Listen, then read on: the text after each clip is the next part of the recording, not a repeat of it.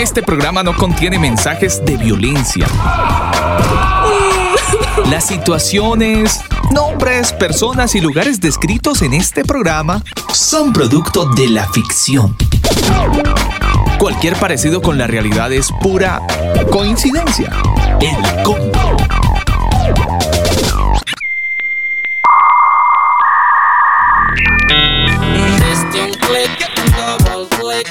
Acceso directo super quick y te deja la mente free por estar viendo un par de pics. Diste un click, double click, acceso directo super ya no caigas en ese trick. No, no, no. Y a los malos no le des click. Cuidado, varón, a donde mueves el ratón, a donde te dice la carne pa' que aprietes el botón. Lo que empezaste con tus panas como una gran diversión, pues con los años se convierte en un problema de adicción. Y atención que el contenido que piensas que te divierte se te mete en el sistema y con el tiempo te pervierte. Te conduce a tomar riesgo con tal de satisfacerte y en un crimen por placer tus acciones las convierte. Evidente que tú eres según lo que está en tu mente. Tus actos me reflejan lo que tu experiencia si te alimentas de ese material tan indigente, así te comportarás mañana exactamente. Y no me vengas con tu acento religioso de aleluya, de que el diablo te tentó tirándote con par de pullas. Permite que este verso con esto yo lo concluya. La culpa no es de nadie, la decisión fue tuya. Diste un click, double click, acceso directo, super quick. Y te deja la mente free por estar viendo un par de pics. Diste un click, double click, acceso directo directo, super quick. Ya no caigas en ese freak. Y a los malos no le des click. Te solitario con tu medio cibernético. Donde nadie te vea, donde puedas ser el único. Pero sigues creándote un asunto psicológico que por más que te escondas, algún día se hará público. Cuidado, damas, con la internet y sus contactos. No se mide la intención del corazón por una laptop. Si no quieres que te escriban enfermitos de la mente, que tu foto del perfil no los provoque y sea decente. Y volviendo a hablar de a ti, que hace mal hábito te afilia que estás poniendo el riesgo el bienestar de tu familia. Que piensas que lo que haces no es malo como parece, pero nunca te presentan lo que causa un ETS, pero no presentan el porciento de los que se mueren contagiados por conducta de este tipo que se adquieren, exponiéndote de frente a la pantalla con tu rostro, dañándote en la mente y convirtiéndote en un monstruo. Diste un click, double click, acceso directo, super quick, y te deja la mente free por estar viendo un par de pics. Diste un click double click, acceso directo, super Ya no caigas en ese freak y a los malos no le des. Saca de tu vida y de tu alcance todo lo que influye. Y acceses al pecado que en la mente te destruye. Toda información dañina que a pecar solo te instruye. Como dijo Pablo a Timoteo, brother, solo huye. No negocies con la carne porque nunca ganas. Sigue consejos si es que quieres verte un par de canas. Busca la fuente de la cual sabiduría emana para que puedas ser mejor persona en el mañana. Que diga el débil fuerte soy, como dice la Biblia. Porque él transforma a todo aquel que a su verdad se afilia. Esa verdad que es como un arma con un gran calibre. Que rompe cualquier atadura y te hace libre. Libre de tus cadenas, libre de tus condenas. De esa adicción mortal que tu sistema lo envenena. Sigue a Jesús para que tengas una vida plena. Y sáciate de sus palabras que esa sí te llena. Diste un click, double click. Acceso directo, super quick. Y te deja la mente free. Por estar viendo un par de pics. Diste un click, double click, acceso directo, super quick. Ya no caigas en ese freak y a los malos no le des click. Ey, de la A a la Z, Alex Zurdo. Oye, de lo malo recesa y con esas cosas no te dañes la cabeza.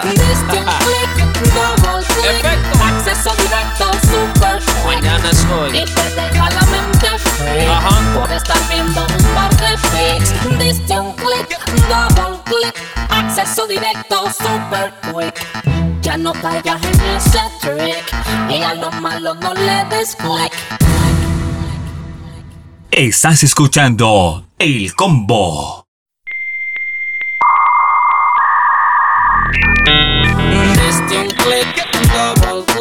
Acceso directo, super quick. Este es un clic de los buenos. Este es un clic de los que hay que hacer los martes cuando escuchamos un buen podcast, un buen clic, un buen clic. Esta canción se titula así, Cuidado con el clic, es la voz del borico Alex Zurdo. Y bueno, con esta excelente canción y excelente letra, iniciamos esta noche de martes el combo. En este día martes 25 de enero, en la última semana de este mes, ya año 2022 y pensando en el segundo mes, el tiempo va volando y nosotros felices y contentos de poder estar con todos ustedes en esta emisión en vivo desde Santiago de Chile, acompañándolos con un calor interesante, pero siempre contentos, siempre con mucho ánimo, siempre agradecidos con el Padre por porque es un regalo muy bonito, Daniel, poder ser compañía y nutrirnos de espacios que realmente nos traen aporte espiritual, crecimiento. Siempre va a ser algo que enriquece nuestra vida, caballero, ingeniero. Absolutamente, y lo importante y delicado, Alba, que es hacer clic. Como dicen por ahí, usted está a un clic de la bendición o de la maldición, porque es que a veces eso trae muchos problemas y hay que tener mucho cuidado. Claro, usted dice, no, pero ay, nadie, nadie me ve, estoy solito, aquí nadie me ve. Pues sí, eso es lo que usted cree. Pero hay uno que es, o en realidad hay dos que lo ven. Uno es el eterno, el otro es usted mismo. Usted mismo se está viendo. Entonces, si usted, e, ese es el peor problema del ser humano, ¿sabe, Alba? Engañarse a sí mismo creyendo de que ah, yo aparento normalidad y aparento ser uno a los demás, pero se está autoengañando y ese es, ese es el peor de problema del ser humano. Creerse que se puede eh, autoengañar y que no pasa nada. Sí, sí, es una tontería pensar que uno queda en blanco y que nadie lo vio. Hay un, entonces... texto, hay un texto que dice, no, no se engañen muchos de vosotros o no se engañen muchos de ustedes creyendo que lo que hacen no va a traer consecuencias, porque mm. todo lo que el hombre siembra, eso también segará o recogerá. Sí. O sea, si la Biblia no hablara, eh, no se engañen ustedes mismos, o sea, empiece por no engañarse usted mismo. Eh, para que no caiga en eso típico que todos conocemos, ¿no? Que se llama ¿qué? Hipocresía, claro, y es que es muy fácil hablar de la hipocresía cuando otros la cometen, ¿no? Pero ¿y si usted es el hipócrita con usted mismo? Uy, ahí sí hay que tener cuidado, porque ahí es donde el Padre nos examina y de hecho usted, ay no, pero es que era una prueba, yo caí, hermano, fallé, como decía esta canción, no me venga a decir que usted fue tentado y cayó así nomás, porque eh, el Señor no envía cargas más fuertes de las que usted pueda soportar. Y si manda eso, pues también le mandará una salida, ¿no? Dice la palabra. Entonces, eh, pues mucho cuidado. Usted es el único responsable de las decisiones que tome. De la A la Z. Así que tenga muchísimo cuidado con lo que usted hace con ese mouse, con ese ratoncito. Sí, hay que tener mucho cuidado. Eh, hay muchas situaciones que ya en el cristianismo, independientemente de si usted hace parte de la fe cristiana o hace parte de la iglesia católica, independientemente de eso, pues todos nos regimos, digámoslo, por la misma escritura, ¿no? O sea, nos acompañamos de la misma Biblia para conocer el mm, contenido. O lo más parecida. Eh, sí, pero, pero quiero decir, eh, digamos que los principios y valores eh, están condensados y se entienden en una o en la otra religión, se entiende, ¿no? Sí, sí, sí. No robarás, no matarás, etc. Todo eso se entiende y todos captamos a detalle lo que dice la escritura y moralmente nos marca un patrón de conducta. Sí, total. Entonces, hace algún tiempo pareciese que ese patrón de conducta está alterado, Daniel.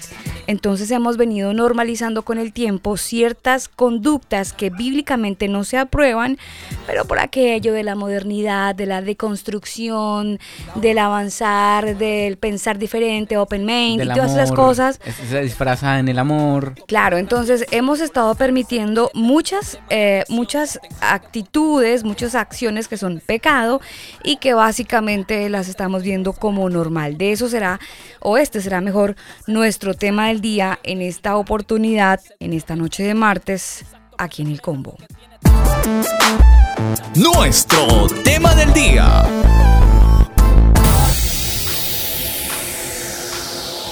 Y por haberse multiplicado la maldad, el amor de muchos se enfriará. Solo tú decides de qué lado estás. Esto es Corazones Fríos. Corazones Fríos.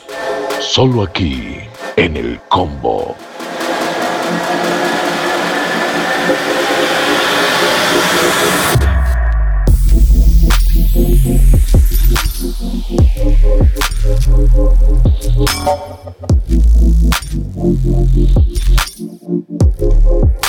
El programa de esta noche tiene como objetivo justamente conocer eh, como los procesos, ¿no? Los procesos de normalización de la sexualidad que inciden en nuestras nuevas generaciones y que desafortunadamente estas prácticas eh, que se han estado presentando regularmente se han vuelto como requisitos eh, de una vida que está lejos, lejos de lo que antes teníamos como normativa, miran de repente la manera de la abstinencia como algo retrógrado.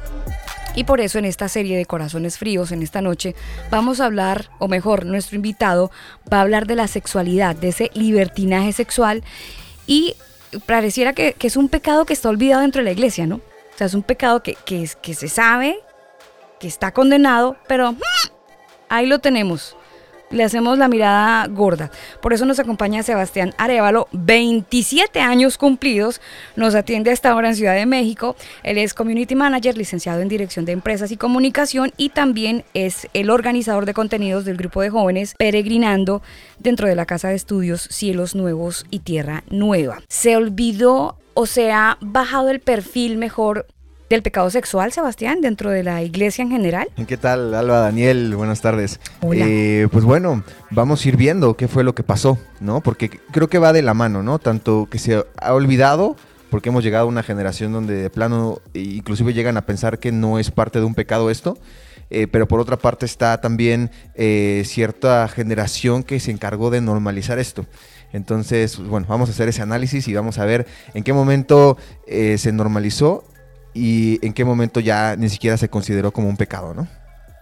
Así es, exactamente. Eh, que además la iglesia en general, pues no toca mucho el tema, o si lo toca, pues no profundiza mucho en ello, porque pues incluso a ellos les cae, les cae el guante, como dicen por ahí, ¿no? A que le caiga el guante que se lo chante. Así es, por supuesto, ¿no? Tratan lo más que se pueda, tratar de desviar el tema. Uno, porque muchas veces no tienen las respuestas, muchas veces no tienen el ejemplo y por otra parte también eh, eso les conlleva a veces a limitar eh, probablemente el crecimiento de su, de su, iglesia, ¿no? El crecimiento de sus feligreses, lo cual pues bueno, atenta contra sus intereses y, y también ahí es parte del factor que influye para que esto se vaya normalizando. Bueno, y lamentablemente no faltan los hermanos jabón, Sebastián. ¿Cómo, ¿Cómo, son los hermanos jabón?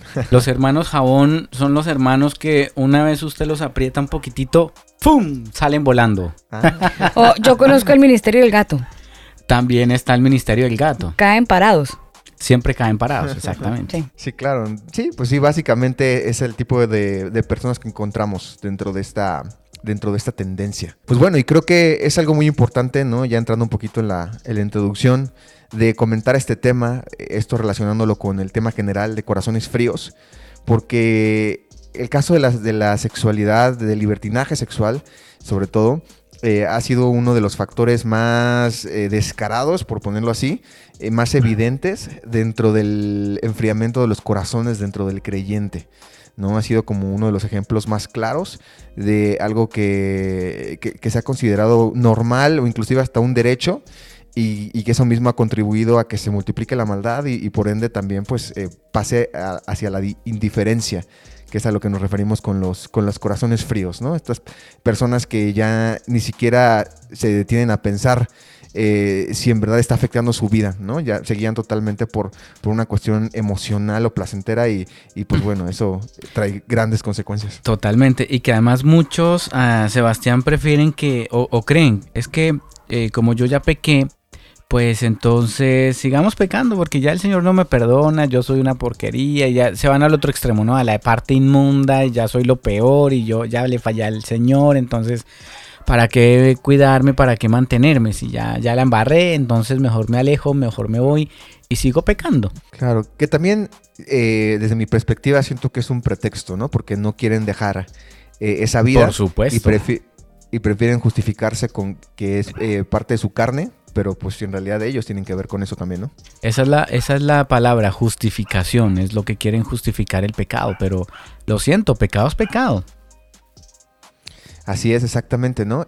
Y bueno, esto creo que es importante analizar que eh, viene obviamente primero del mundo, ¿no? Toda esta normalización, porque de hecho es algo que antes, eh, en, cierta, en cierta época, en, pues no era muy común, ¿no? Al contrario, era visto como algo eh, erróneo. y de un momento para acá, ¿no? Algunas décadas para acá, esto empezó a cambiar. Eh, previamente eh, el mundo no era así, ¿no? igual como lo vieron en su momento con, el tema del noviazgo, una estructura social, eh, pasó exactamente lo mismo, ¿no? En un momento era, era mal visto, ¿no? Ciertas actitudes inmorales sexuales, aunque bueno, se, hacían de manera escondida, pero tan siquiera eso limitaba un poco hacia la comunicación que había en el mundo sobre estos temas. Y hoy en día pues vemos que ese tema de la sexualidad eh, cada vez está más abierto hacia y, cada vez se relaciona más con la vida del joven. ¿no? Y, sobre todo, ¿no? Digo, aplica obviamente en general a las personas, pero sobre todo el joven creo que es donde más se acentúa. Y, en esta nos podemos encontrar diversos aspectos desde una vida sexual sin compromisos, eh, pasando por una moda, pasando por la misma industria eh, pornográfica, inclusive hasta cuestiones eh, de fetichismo y todo este tipo de cosas que ah, se ha visto cada vez más normal dentro de la vida del, joven, incluso como algo necesario, ¿no? Que si tú no eres parte de eso, eres alguien extraño, ¿no? Ajeno y, te discriminan, ¿no? Por, por eso mismo, ¿no? Te hacen, te hacen burla, ¿no? Te van presionando, la misma presión social dentro de... Y los, y los mitos, ¿no? Los falsos mitos, porque es que también ese es otro tema que se inventan mitos que en realidad no son reales, porque... Eh, generalmente en el colegio es donde más mañas se aprende.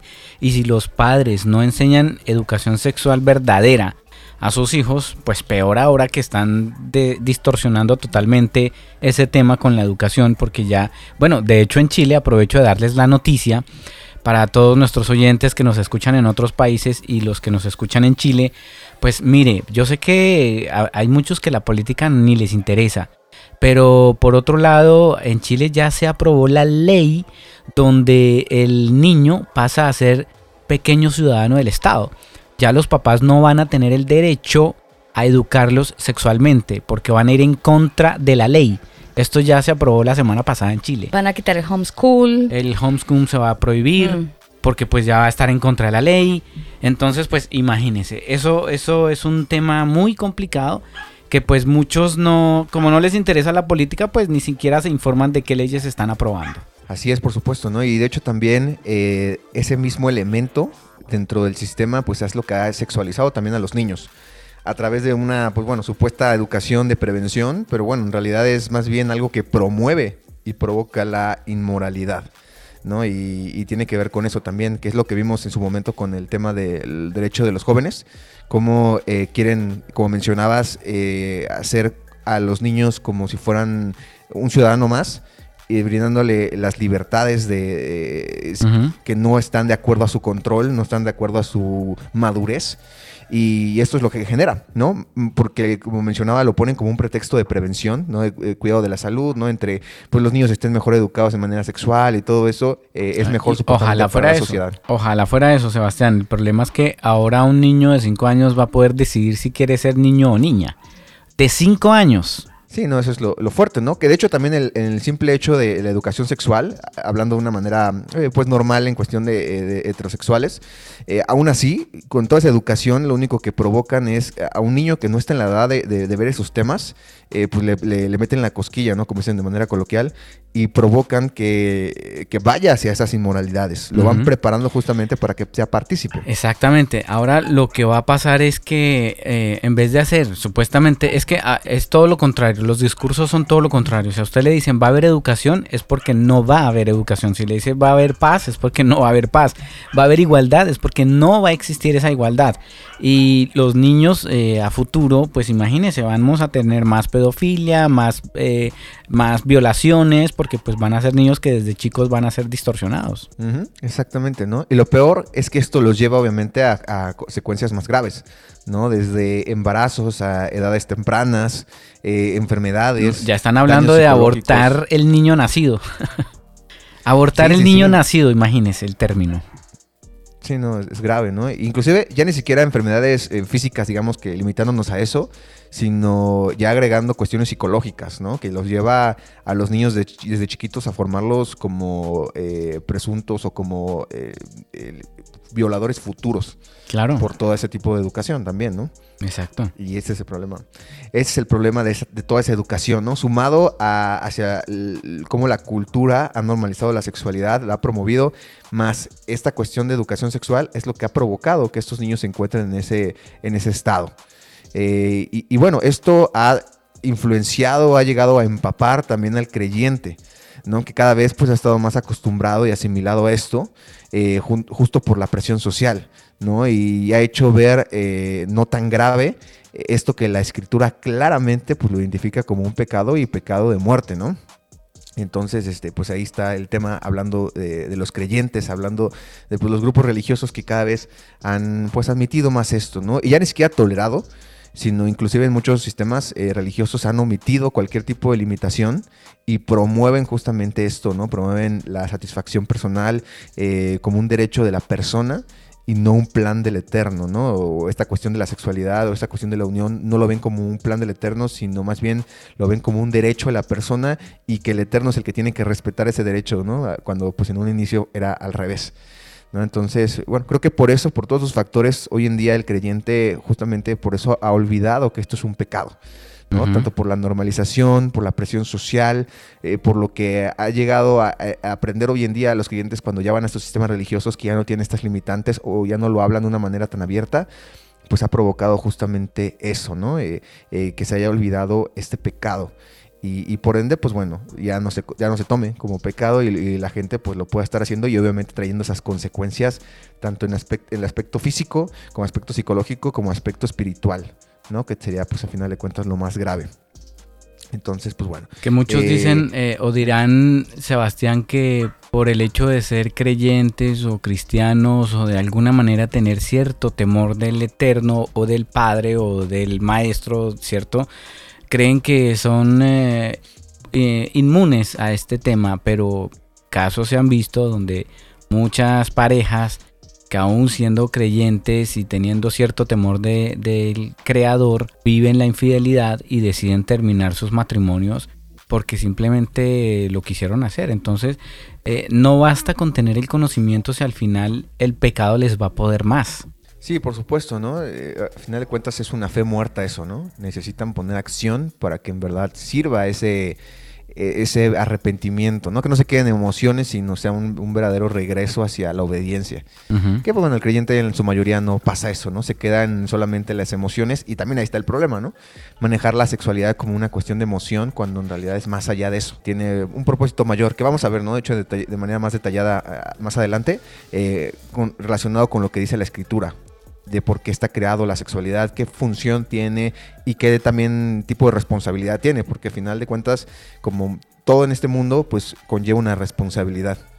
Entonces, pues bueno, eh, creo que es muy importante igual ir detallando eh, que esta parte de la sexualidad no solamente tiene que ver con una cuestión, ¿cómo podemos llamarlo?, de placer, ¿no?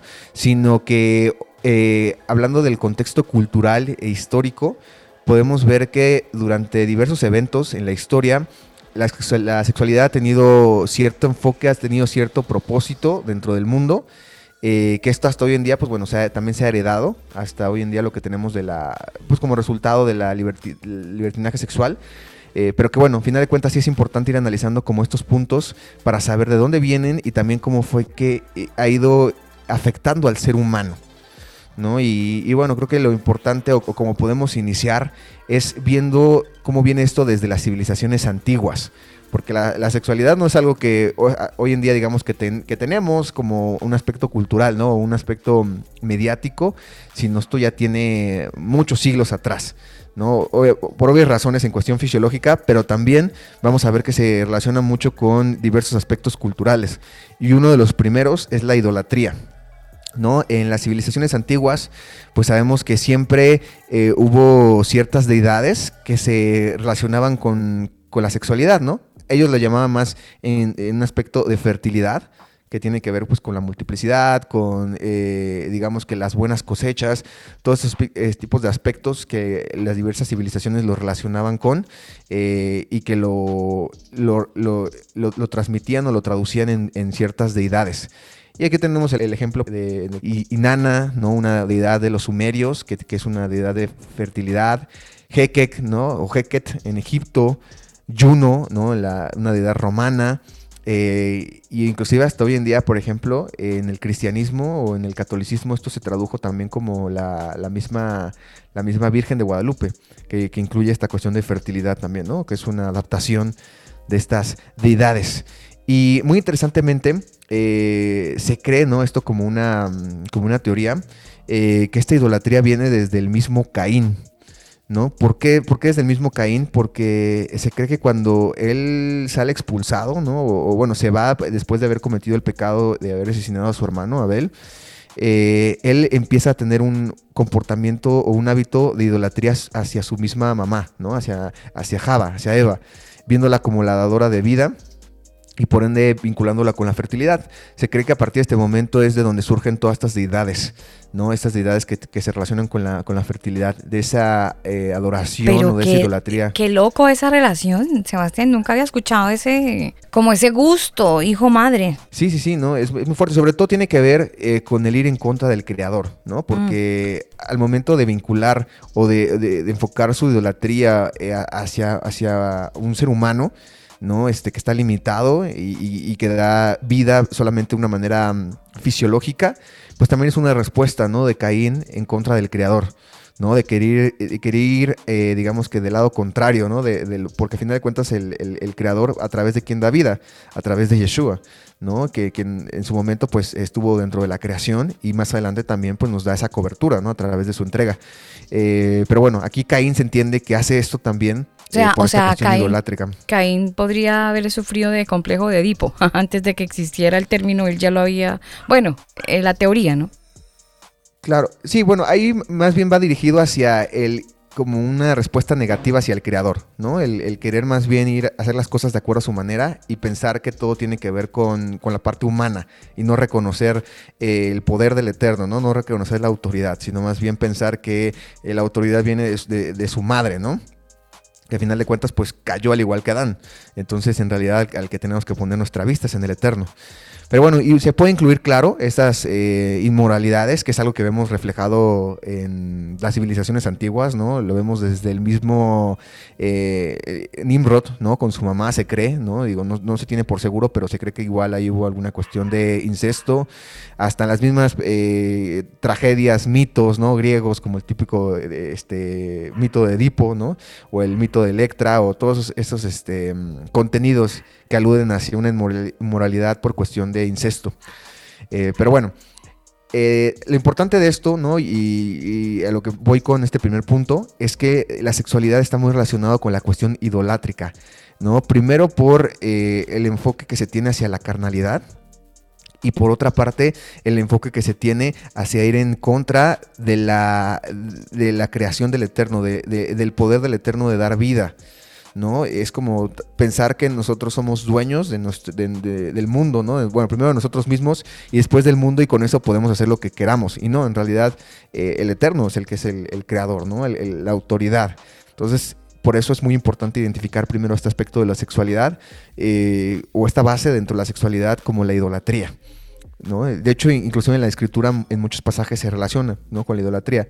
Por ejemplo, cuando eh, José, ¿no? el soñador, tiene esta tentación o, esta, la mujer de Potifar eh, se, le ofrece, eh, ahí por ejemplo hay una, hay una sombra, una enseñanza sobre la idolatría, ¿no? Cómo él huye de la, idolatría. También cómo se vincula, por ejemplo, a Jezabel, ¿no? También en la cuestión ahí sexual o, o cuando caen, por ejemplo, el pueblo de Israel con los con las madianitas, ¿no? En la época de Balaam, en, eh, en el libro de Números, este, igual, ¿no? Se vincula el pecado sexual con idolatría, porque va muy de la mano con esto, ¿no? Refiere a nosotros vendernos por eh, poder cumplir con la, o poder satisfacer nuestro ser. Y un ejemplo muy claro ah, del aspecto bíblico podemos encontrar a Esaú, ¿no? El hermano de Jacob, quien dice que, por ejemplo, él, vendió su, la, promesa, ¿no? Por, por satisfacer su carne, ¿no? De una manera simbólica lo hacen con las lentejas, ¿no? Que le, prepara su, que le prepara Jacob, pero que a final de cuentas daba a entender que él estaba totalmente vendido hacia, hacia el sistema, hacia, hacia el mundo. Y eso hace también, o hace mención, o, hace, o se relaciona con la cuestión de la idolatría, el vendernos, cambiar nuestro ser, nuestro cuerpo, a cambio de satisfacer nuestro ser con los aspectos terrenales, ¿no? Es el vendernos. De ahí viene este concepto, ¿no? Que de hecho en el griego, por ejemplo, se traduce como, como pornos, que tiene que ver con, el venderse por, eh, por dinero o venderse por una cuestión material. Eso lo, podemos encontrar, de hecho, en la, escritura, cuando se habla acerca de, la, del adulterio y todo eso, eh, viene, viene ese, ese, concepto de pornos, ¿no? Que tiene que ver con el venderse, venderse al mundo. Pero bueno, este es el, uno de los primeros elementos. De ahí, por ejemplo, en las mismas civilizaciones antiguas, eh, además de estar vinculado con la fertilidad, con el poder, con todo eso, también estaba vinculado con un aspecto de estética, que era eh, el amor hacia la belleza. Y esto lo vemos muy claro eh, reflejado en las civilizaciones, por ejemplo, de los griegos. Ellos tienen muchas, eh, muchos arquetipos de la estética sexual, como es Afrodita. Este, que después se tradujo en, la civilización romana como, como Venus. Este, también tenemos, por ejemplo, los mitos a Helena de Troya. También un, arquetipo totalmente sexual, ¿no? Y por el cual pues se peleaban los pueblos por poder eh, tener e, ese premio. Entonces se veía como la sexualidad como si fuera un premio. Eh, y también, por ejemplo, se vinculaba con la, con la sabiduría, ¿no? En otro, en otro aspecto. Y esto lo vemos con los filósofos, eh, que, se, que se cree, ¿no? En el caso de filósofos como Platón, como Sócrates, que ellos mantenían relaciones íntimas sexuales con sus alumnos, porque supuestamente con esto incrementaban su sabiduría. ¿no? Y, también pues es un elemento que hasta hoy en día se, mantiene. Ha, heredado. se, mantiene. y, lo más loco es que se ha metido, es que, mire, Sebastián, es tan feo de repente poner estos ejemplos, pero, mm, pero se repite mucho en el mundo de la fe, para no citar a nadie, ni citar títulos, ni, ni citar a nadie, nombres ni nada, pero en el, en el mundo de la fe se utiliza este mismo, esta misma situación acuñando a que el Señor va a estar más cerca, va a recibir la llenura del, del Espíritu Santo, el Señor le va a guiar. O sea, la gente se ha aprovechado hombres que bajo el título de hombre de Dios se va aprovechado de muchas mujeres y violándolas diciendo que es lo, que el Señor quiere para que tengan la presencia del Señor y ese tipo de cosas. Y lo hemos visto en todas partes. Iglesia cristiana, iglesia católica, y hay un escándalo. Eh, incluso hay una película que se llama Spotlight, que también tiene que ver con el escándalo de la iglesia católica. Entonces, es algo que se sigue ocupando. O sea, desafortunadamente esa práctica está vigente. Sí, claro, es muy, muy grave, ¿no? Inclusive no solamente afecta en el caso, por ejemplo, hablando de las iglesias católicas o así, sino inclusive en las iglesias cristianas, en, yo creo que en la mayoría, ¿no? De, las, de, los sistemas religiosos pasa esto, ¿no? De que el líder religioso eh, empieza como a, a generar autoridad y después esa autoridad se muestra como una imposición y llega a afectar esto a, varias, no solamente mujeres, sino inclusive niños, ¿no? Que es, ya llega a pasar todo esto de la pedofilia. Eh, que es muy grave, ¿no? Y que viene justamente de esto también, ¿no? Como un pretexto hacia la sabiduría, supuestamente, pero que en realidad está vinculado con, la inmoralidad total, ¿no? Con, más bien con los deseos... Eh, pecaminosos. pecaminosos. disparados, ¿no? Porque ya ni siquiera es algo normal, ¿no? O sea, si fuera a lo mejor con alguna mujer podríamos decir que es pues una tentación, entre comillas, normal, hablando fisiológicamente. Sí, sí, sí. Pero ya con eso, pues no, ni siquiera. Hay un desorden. la perversión. Claro, total. Exactamente. ¿No? Que es, algo que el mismo, eh, el mismo adversario, ¿no? El mismo Satanás eh, buscó porque eh, hablando de una manera eh, bíblica, vemos que siempre Satanás ha querido distorsionar lo que el Eterno creó. ¿Y cómo lo distorsiona? Pues a través de justamente todas esas eh, abominaciones, ¿no? Por eso se entiende que en, cierta época había mucha distorsión genética, había muchas este, inmoralidades relacionadas con el bestialismo, con todo eso, porque es la, forma en como el Satanás va mm, debilitando la, esencia del ser humano y así lo va destruyendo. Hay una película que Carlos me está recomendando, Carlos está en Nueva York, El crimen del padre Amaro, es una crítica a la Iglesia Católica y esta película se está estrenando, bueno, se estrenó desde el año 2002, pero tengo entendido que hay una hay una versión para este año. Bueno, se, se hizo un lanzamiento el año pasado, mejor. Sí, no he visto, o sea, sí, ubico la película, nunca la nunca he tenido la oportunidad de analizarla. Eh, pero sí, hay, muchos, ¿no? De hecho, igual hay películas de que hablan, por ejemplo, de la vida del padre Maciel, ¿no? Un, pues un sujeto muy famoso aquí en México, que igual, ¿no? Él tuvo, estuvo involucrado en muchos aspectos de pedofilia. ¿no? Entonces hablan acerca de su vida, cómo, cómo pues llegó a, traumar a estos niños, ¿no? Los cuales abusó. Y, bueno, también ahorita creo que hay alguna, por ahí algún, alguna película que habla acerca del lesbianismo dentro de la iglesia, eh, que, que, se llama Benedetta. Esa la verdad no la he visto tampoco, pero eh, igual tiene como un aspecto relacionado con el lesbianismo y todas esas inmoralidades dentro de la iglesia. Entonces, este, pues bueno, hay, mucho contenido, ¿no? Que habla acerca de esto y que ya ni siquiera es necesario como ver este tipo de documentales, sino pues creo que nos ha tocado en casos eh, muchas veces cercanos o que hemos escuchado o, que hemos vivido dentro de la misma iglesia, ¿no? A mí me tocó vivir, digo, gracias al Eterno, no de manera personal, pero sí me tocó eh, saber, ¿no? Dentro de la iglesia, pues escándalos de ese tipo. Eh, de ya ni siquiera de adulterio, sino ya de abusos, o ese tipo de ya de inmoralidades graves, ¿no? Sí, que cada uno desafortunadamente Sebastián tiene una experiencia que contar, o sea, esto ya no no es citando ni libros ni películas, eh, sino que cada uno desde su experiencia cercana ha vivido algo o ha escuchado, ojalá sería ese el mejor de los escenarios, ha escuchado algo en su parroquia o en su iglesia o en el barrio. Y, y qué feo y qué harto que este, este tipo de situaciones ocurran entendiéndose que se supone que la fe está basada, y sobre todo en estas congregaciones religiosas, está basada en la Biblia, y lo, dije hace un rato, eh, un libro que nos entrega principios y valores. Eh, un manual de vida, el manual de instrucciones, nos entrega un formato de cómo vivir y resulta que las personas que enseñan apoyada su enseñanza desde el manual resulta que están desviadas moralmente. Entonces empieza a haber como, una, como una contradicción de pensamiento y no solo eso, sino que de repente uno empieza a ver la, la normalización de ciertas prácticas que ya las ven como normal. La Iglesia Católica hoy encabeza desde su representante en el Vaticano, eh, mucha gente que lo amaba ya se está viendo un poco confundida porque la postura que él ha tomado con ciertos pecados pues es un poco más amable, ¿no? Entonces dicen, pero ¿cómo así? ¿Por qué de repente eh, Jorge Bergoglio está asumiendo posturas que la iglesia tradicionalmente las ha notado como, o las ha entregado como pecado? Sí, por supuesto. Y, ahí, por ejemplo, también tiene que ver mucho en el enfoque que ha tenido la sexualidad en sus vidas, ¿no? Y parte también de una cuestión de, de ver la sexualidad como un derecho de satisfacción. ¿No? Y de, y de, y de poder cubrir cierto aspecto pasional y cierto aspecto carnal.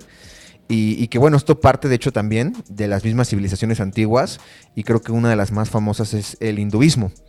¿no? El hinduismo eh, tiene mucha, mucha doctrina, muchas filosofías, muchas corrientes que hablan acerca de esto, ¿no? De la satisfacción carnal, ¿no? del ser humano eh, y está vinculado, de hecho, con el misticismo.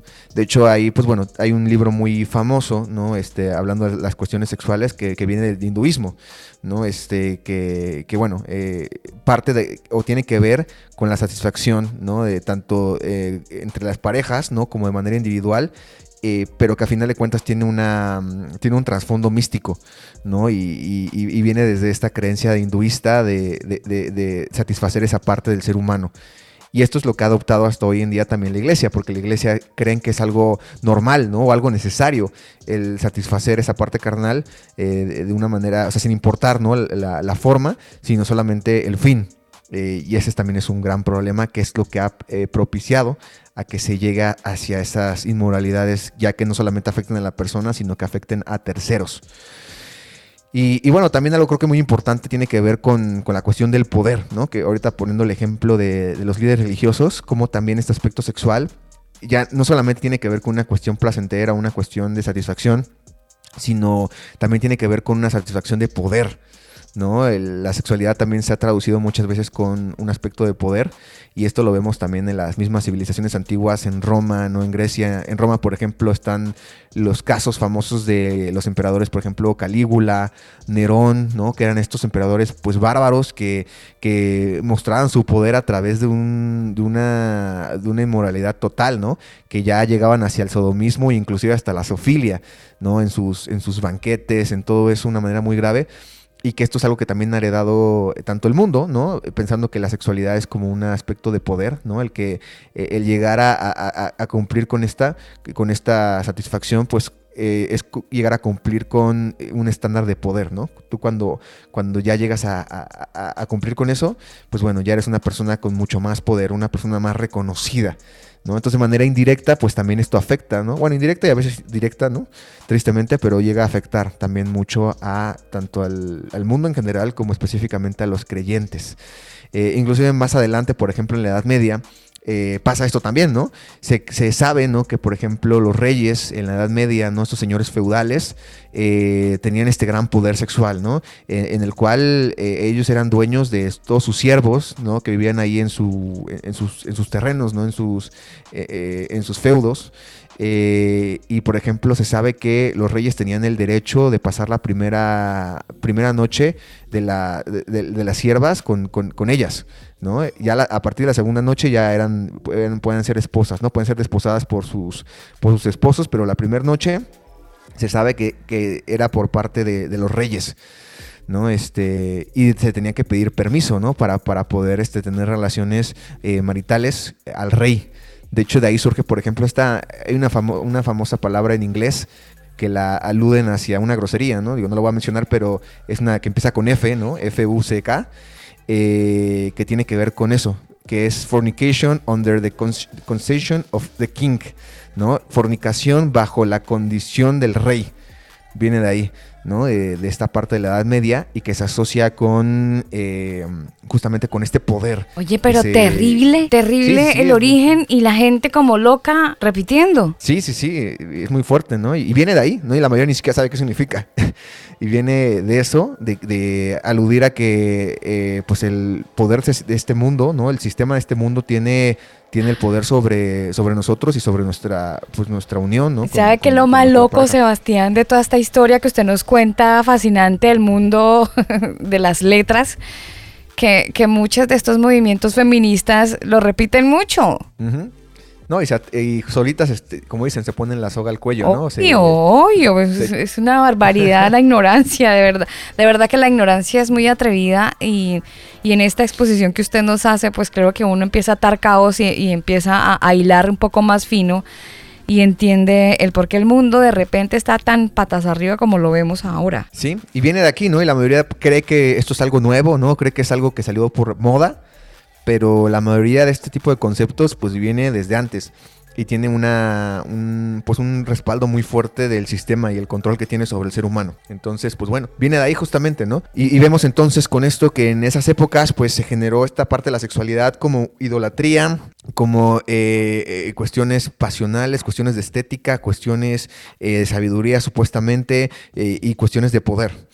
Viene, viene de aquí. Esto obviamente después se, sigue heredando, pero se traduce de otra manera, una manera más escondida como para no escandalizar. Y, justamente en tanto en el Renacimiento como en la Ilustración. Eh, pasa ya a ser un aspecto más eh, relacionado con el conocimiento.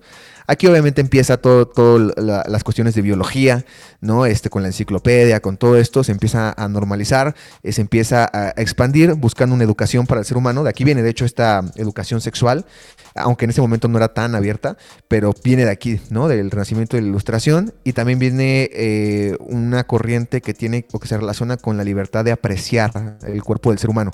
Eh, y esto creo que se ve muy claro en el Renacimiento, ¿no? Uno cuando analiza las pinturas, el arte básicamente, el Renacimiento, eh, ve que, tiene una, está muy acentuado en la apreciación de la estética, ¿no? en el aspecto fisiológico del ser humano. Vemos en obras como el, David, por ejemplo, del Miguel Ángel, ¿no? Que se ve como muy detallado el cuerpo humano, eh, en la Capilla Sixtina también, ¿no? Eh, inclusive ahí se representa a, Dios como, bueno, como lo llaman ellos, como un hombre. y, todo eso tiene que ver también con eso, con el apreciar, ¿no? Por eso muchas de sus pinturas luego estaban, digamos que, desnudas, porque buscaban la apreciación sexual también del ser humano.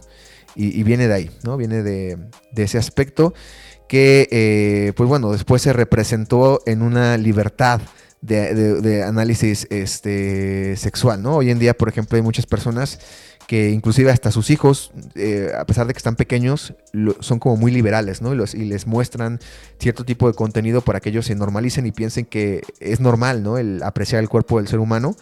Eh, pero bueno, en realidad, pues vemos, bíblicamente no viene eso, ¿no? O sea, obviamente es algo que el Eterno nos dio, nuestro templo, que tenemos que cuidarlo, pero hay una gran diferencia entre cuidarlo y, e idolatrarlo. Y bueno, en esta época del Renacimiento también se cayó en esa idolatría por, eh, y la ilustración, perdón, eh, también por, por un aspecto de conocimiento y un aspecto liberal.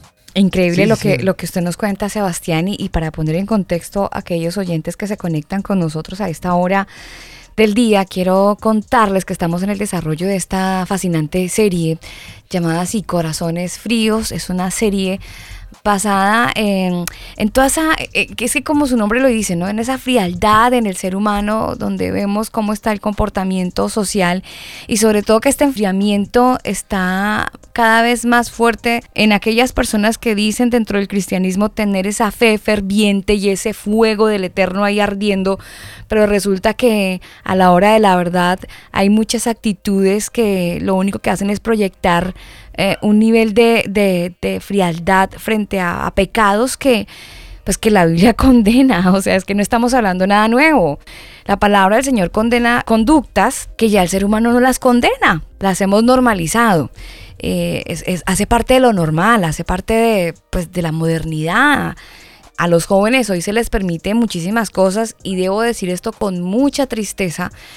Em, nuestras generaciones que incluso van a la iglesia, eh, los papás eh, les permiten ciertas experiencias en aras de, no sé, que buscan, como que ellos puedan madurar, que puedan ser, que puedan experimentar y explorar otros mundos, pero en medio de su corta eh, inteligencia, en ese sentido, pues llevan a sus hijos a un terreno muy peligroso que en, la mayoría de los casos todos, todos llevan el mismo punto, Sebastián, y es el tema sexual. O sea, pareciera que todos los pecados, independientemente de cuál sea uno o el otro, tienen un mismo fin y es una perversión sexual. Independiente por donde usted lo mire, la puerta póngale el nombre que usted quiera pero el punto final es el mismo, desviación sexual, y es lo que hoy por hoy vemos por todos lados. Por eso en esta serie pues estamos tratando temas diferentes en el que nos acuñe, nos reúne en esta oportunidad, el que nos junta, el que nos tiene aquí entretenidos en esta noche, es este tema de los pecados normalizados. ¿Usted alguna vez ha analizado eso? Que, que a lo mejor en sus tiempos no era tan permisivo cierta conducta como ahora. De eso estamos hablando justo en la voz de una persona muy joven que nos está contando desde la historia y también desde el área espiritual cómo se han estado normalizando esos pecados. Él es Sebastián Arevalo. Quiero contarles que es un mexicano que nos atiende en Ciudad de México justamente y eh, nos está dando ciertas luces en esta serie de corazones fríos, Sebastián. Sí, y la verdad es que, eh, como mencionabas, ¿no? Probablemente la época... Eh, en décadas pasadas, ¿no? Este, no era, no era tan transparente, pero vamos a darnos cuenta que en realidad siempre ha estado presente, solamente que se ha manejado de, maneras distintas. Hoy en día, obviamente, con la llegada del Internet y todo eso, pues se ha potencializado, se ha eh, puesto de una manera exponencial, pero siempre ha existido esto y se ha traducido de distintas maneras, ¿no? Ya vimos en la edad antigua cómo se vio reflejado, en, la edad eh, moderna igual, eh, y bueno, ya llegando hacia una edad contemporánea, donde es hoy en día lo que tenemos más cercano, ¿no? O hoy en día eh, donde podemos ver traducido todos estos elementos que estuvimos viendo, cómo, cómo, cómo llegaron a, normalizarse. Porque en un inicio esto era algo que a pesar de que era normal, pues era llevado por ciertos grupos, ¿no? O ciertos eh, agentes, ciertos personajes eran los que tenían ese poder de, como vimos lo del rey, de poder satisfacer y poder cometer esta cuestión inmoral de una manera pues más abierta, ¿no? Una manera más de poder. Pero esto llegó un momento, sobre todo en la edad contemporánea, que se empezó a expandir y se le empezó a brindar el poder de hacer esto a más personas, ¿no? Y, el, caer justamente en estas inmoralidades. Y, bueno, esto lo vemos como una respuesta o como un resultado de eh, todas las filosofías y todas las corrientes eh, de la ilustración y de, del renacimiento de la ilustración, lo que provocó cierta apertura dentro de las novelas, este, sobre todo literarias y todo eso, al grado que ya en la edad contemporánea, por ejemplo, ya había novelas específicamente eróticas, ¿no? En, antes eran muy pocos los libros ¿no? eróticos que existían, ¿no? De hecho, en literatura antigua pues podemos contar muy pocos, ¿no? Como abiertos a estos temas. Eh, hay uno famoso que, es uno árabe, que creo que se llama Las Mil y Una Noches o algo así. O las. Me parece que sí se llama así. La, sí, Las, Mil, y Una noches. Ajá, ese es un libro, por ejemplo, de la Edad Media, eh, pero que salió del, lado de los bárbaros, ¿no? Ahí no tenía tanto control la iglesia. Eh, entonces pues sí se, podía promover ese tipo de contenido. ¿no? Y, en realidad no es tan explícito como hoy en día cierto contenido, pero al final de cuentas en esa época pues sí era algo grave, ¿no? Eh, era, pues no era muy apto ¿no? en ese momento y, surge de ahí, ¿no? Ese tipo de contenido.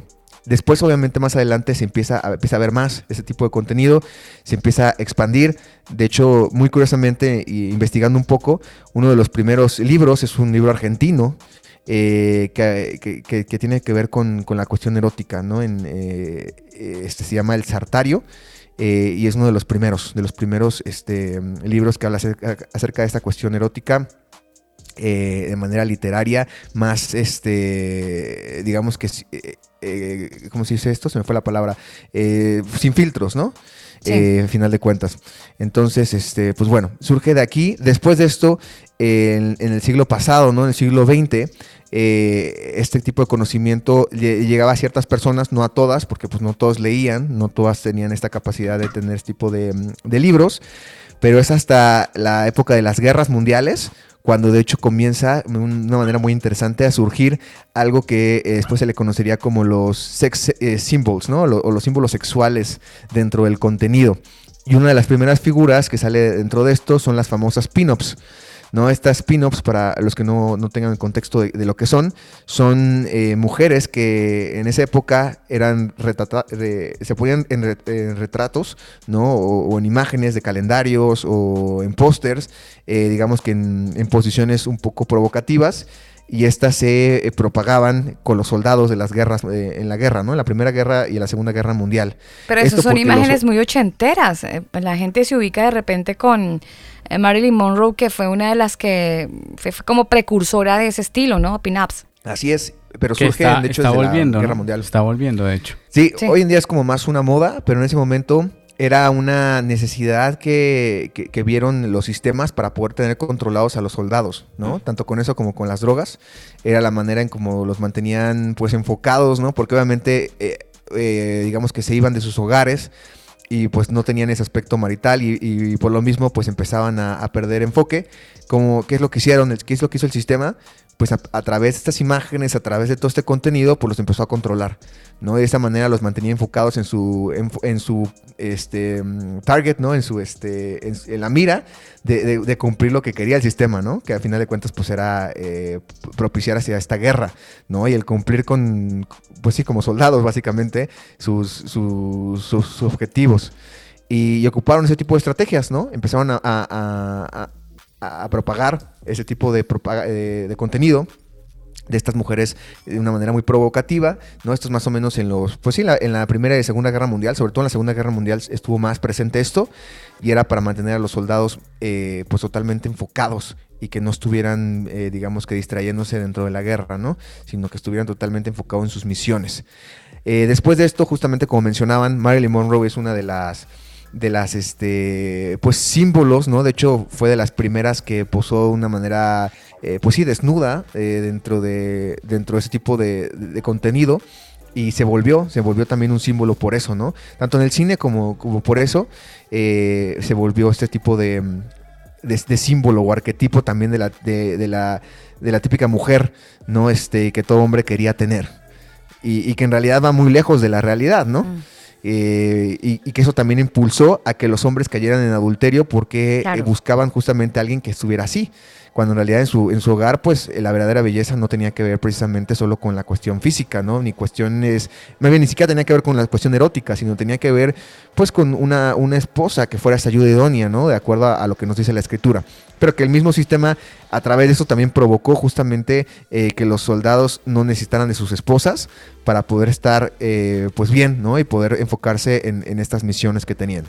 Sí, total. Eh, eh, ¿Sabe, Sebastián, que me dejó usted pensando con este asunto? No, no quiero entrar yo a, sesgar un poco esto, pero me llama mucho la atención porque Daniel lo mencionó hace un ratito. Este, este estilo de outfit tipo pin-ups se está imponiendo mucho hoy, hoy.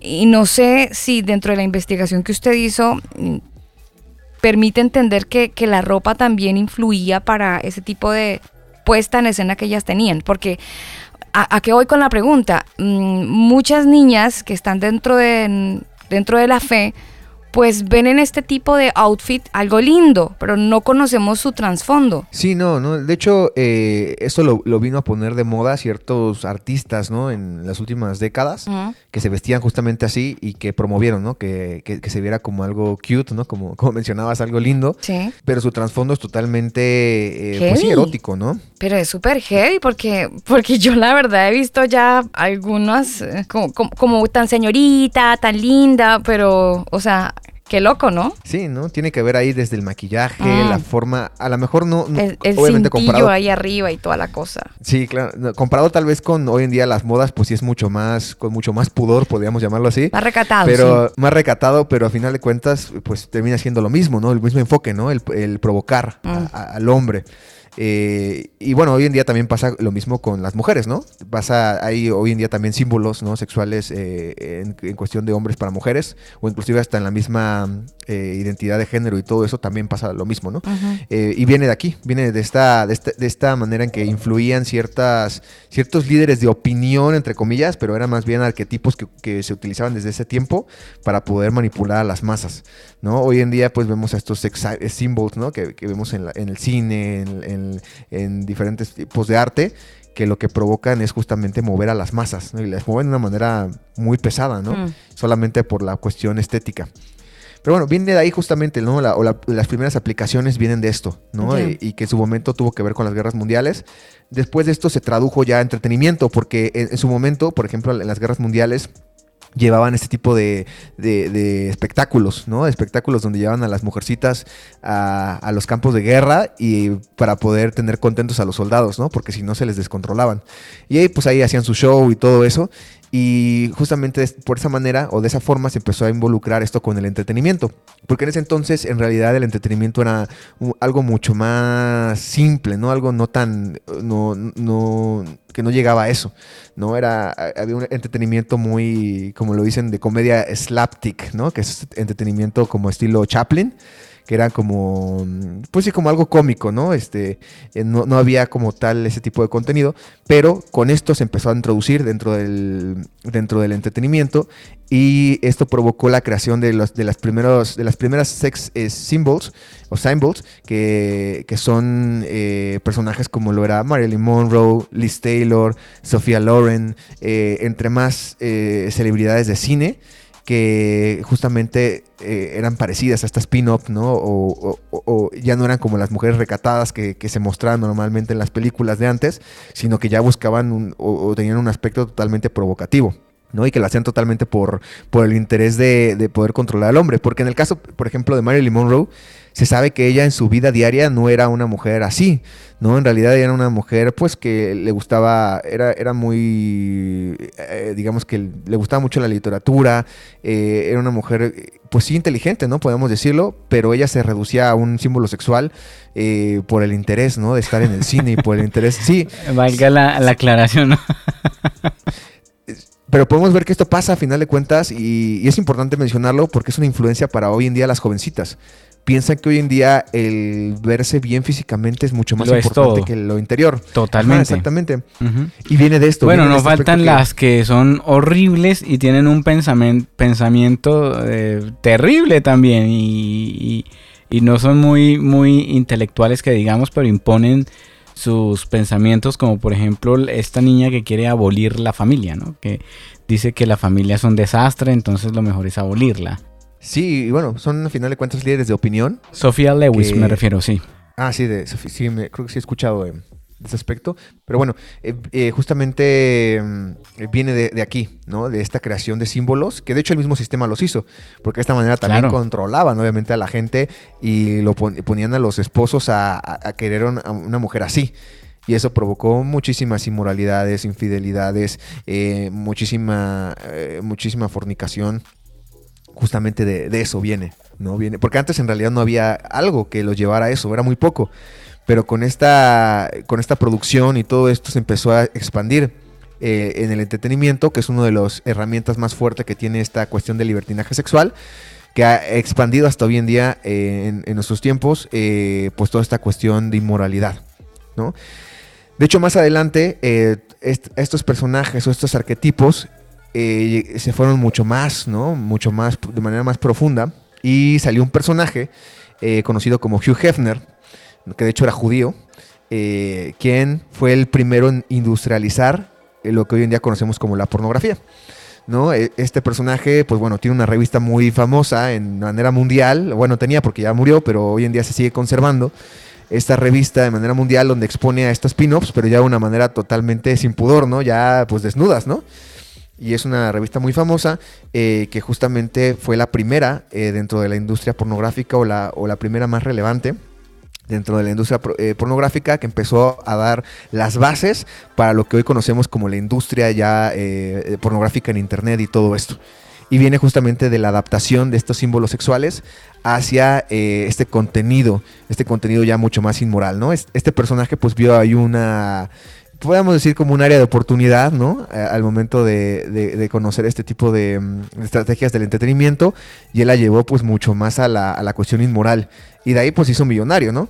Muy curiosamente él es judío, bueno, era judío eh, y se sabe que también eh, tenía mucha influencia en la industria del cine junto con más judíos que, que, hoy en día manejan ¿no? la industria del cine y que por eso meten mucho esta cuestión sexual hoy en día en las películas y en las series y todo eso, porque es una manera también de, ir manteniendo el control ¿no? de, la, de la gente y tenerlas pues a su, a su voluntad.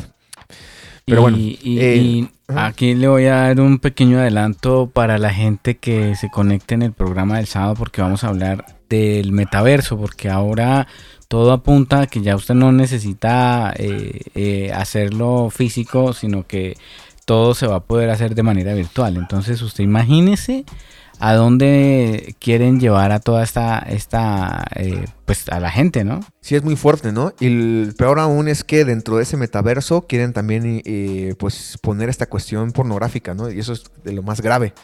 ¿No? Ya que la gente pueda tener relaciones pues dentro del metaverso y todo eso, ya es una destrucción mucho mayor de, la identidad eh, sexual de la gente, ¿no? Exactamente. Eh, si esto de por sí ya ha hecho daño, usted imagínese lo que va a pasar más adelante. Así es, ¿no? Pero bueno, de este personaje que crea esta, pues esta industria, eh, surge, eh, porque se, involucra con el cine, esta industria, y surge lo que hoy conocemos como la rama dentro del cine o de la televisión, que es la, pornografía. Esta después se empieza a comercializar de una manera extrema, más o menos en la época de los 80s, y cuando empieza a aparecer las primeras películas pornográficas y se potencializa con la llegada del Internet, ¿no? Hasta la creación hoy de miles de sitios de pornografía, de diferentes formas, ¿no? De, poder adquirir ese tipo de contenido, que es hoy en día lo que tenemos en Internet.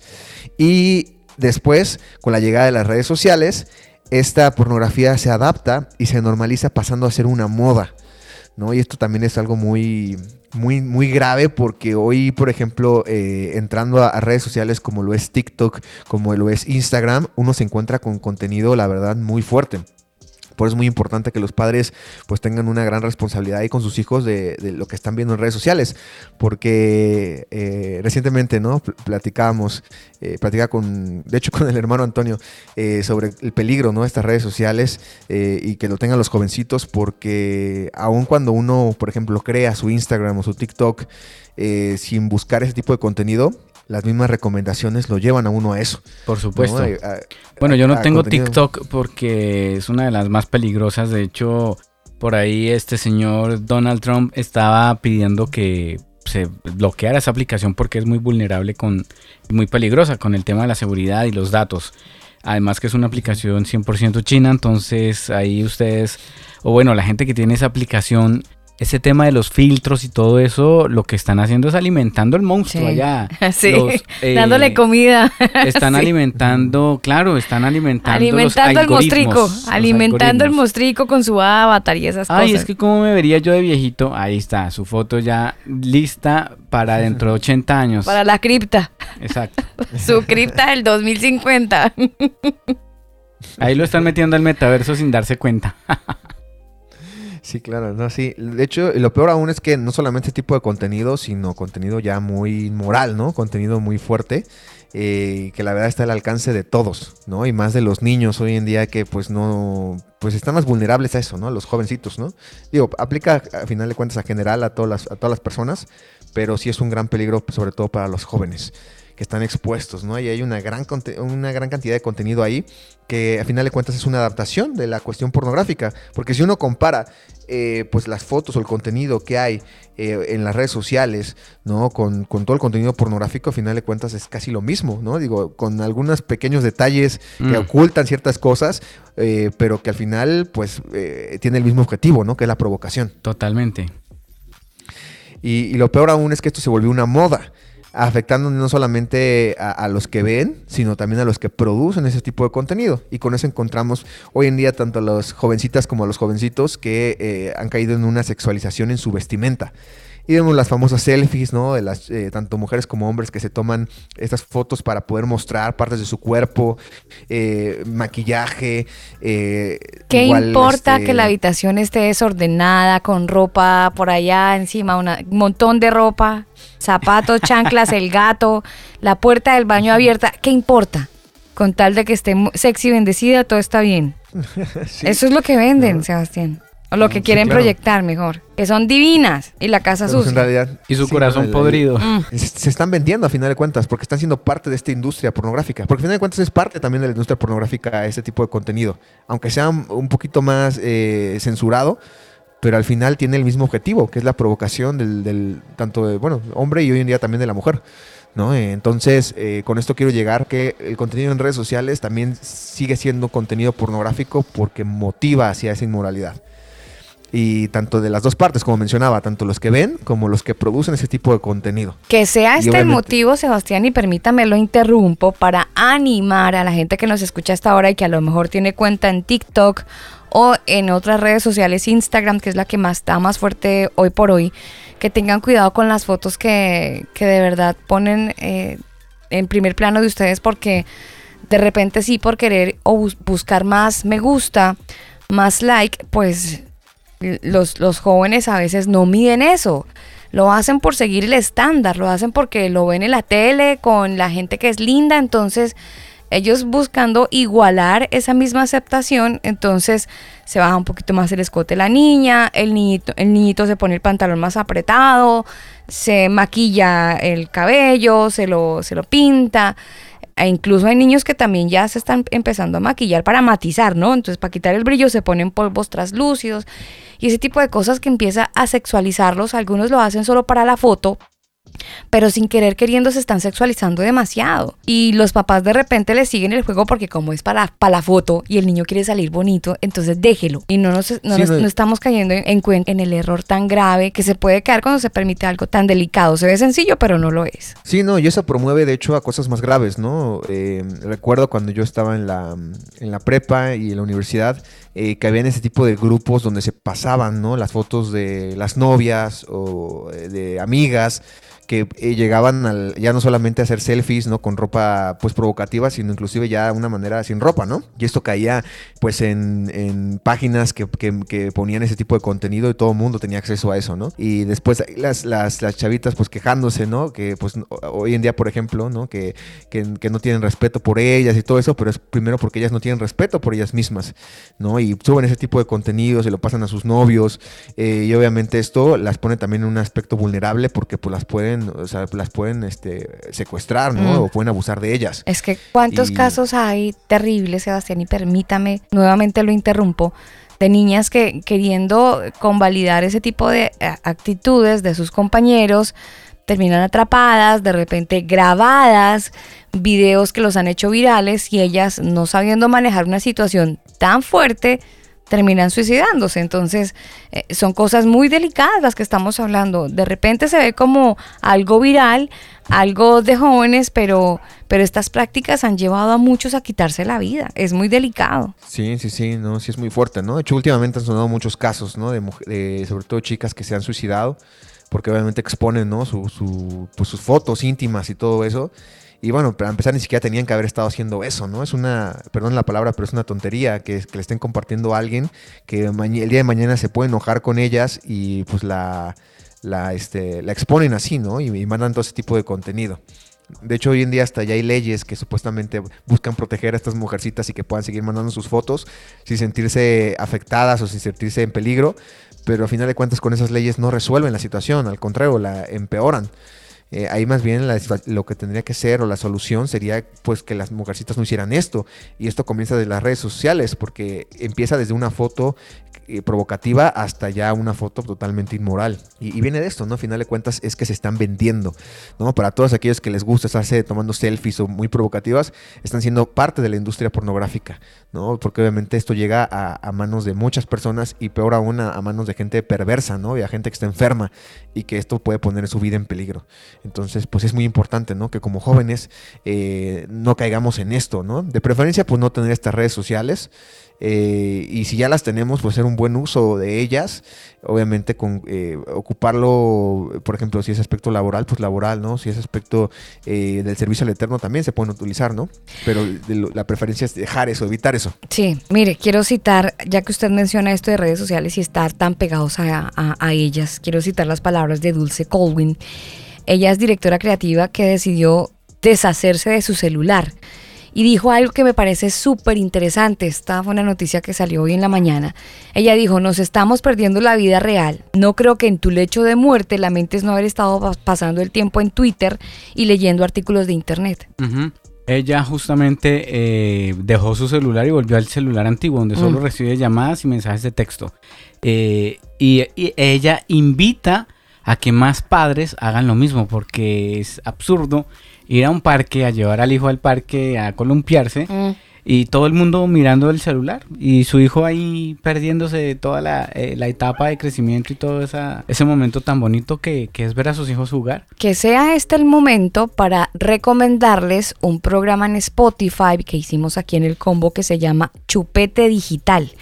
Ese programa les expone cosas y hay voces, autoridades en la materia de personas que crearon, em, que crearon plataformas digitales, partes de los creadores eh, cuando inicialmente empezó todo este tema de Facebook, de Twitter, creo que hay gente de Instagram también, de Pinterest, es muy interesante el programa, se los recomiendo ya que estamos hablando de redes sociales, se llama así Chupete Digital. Oh sí, estuvieron los, eh, las personas que trabajaban ahí creando estos algoritmos, de hecho se arrepienten de haber hecho eso. Sí, total, total, y, los, y sus hijos no usan smartphone. No, tienen prohibido usar teléfonos digitales. Sí smartphone y todo este tema. Chupete Digital aquí en el combo, aquí en Spotify o en cualquier plataforma digital lo pueden encontrar.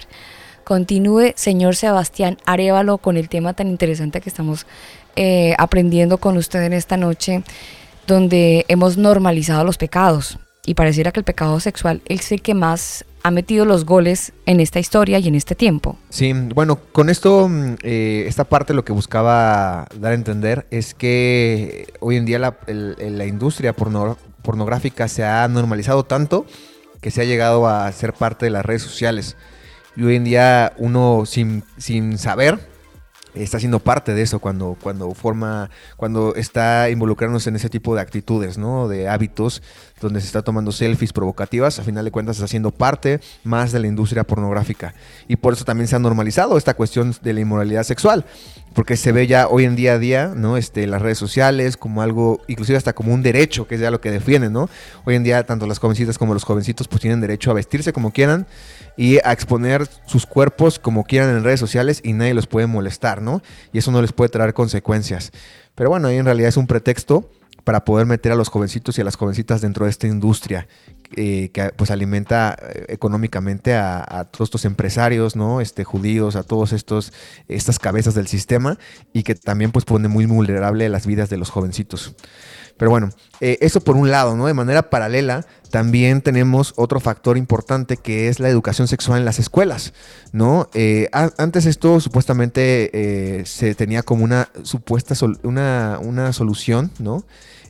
Para poder prevenir y se buscó como ejecutar ciertas, eh, cierto contenido, cierta educación a, los jovencitos para poder estar preparados, ¿no? Esto lo hicieron como una estrategia de prevención eh, en lugar de, solución, ¿no? Y ahí desde ahí está el, error.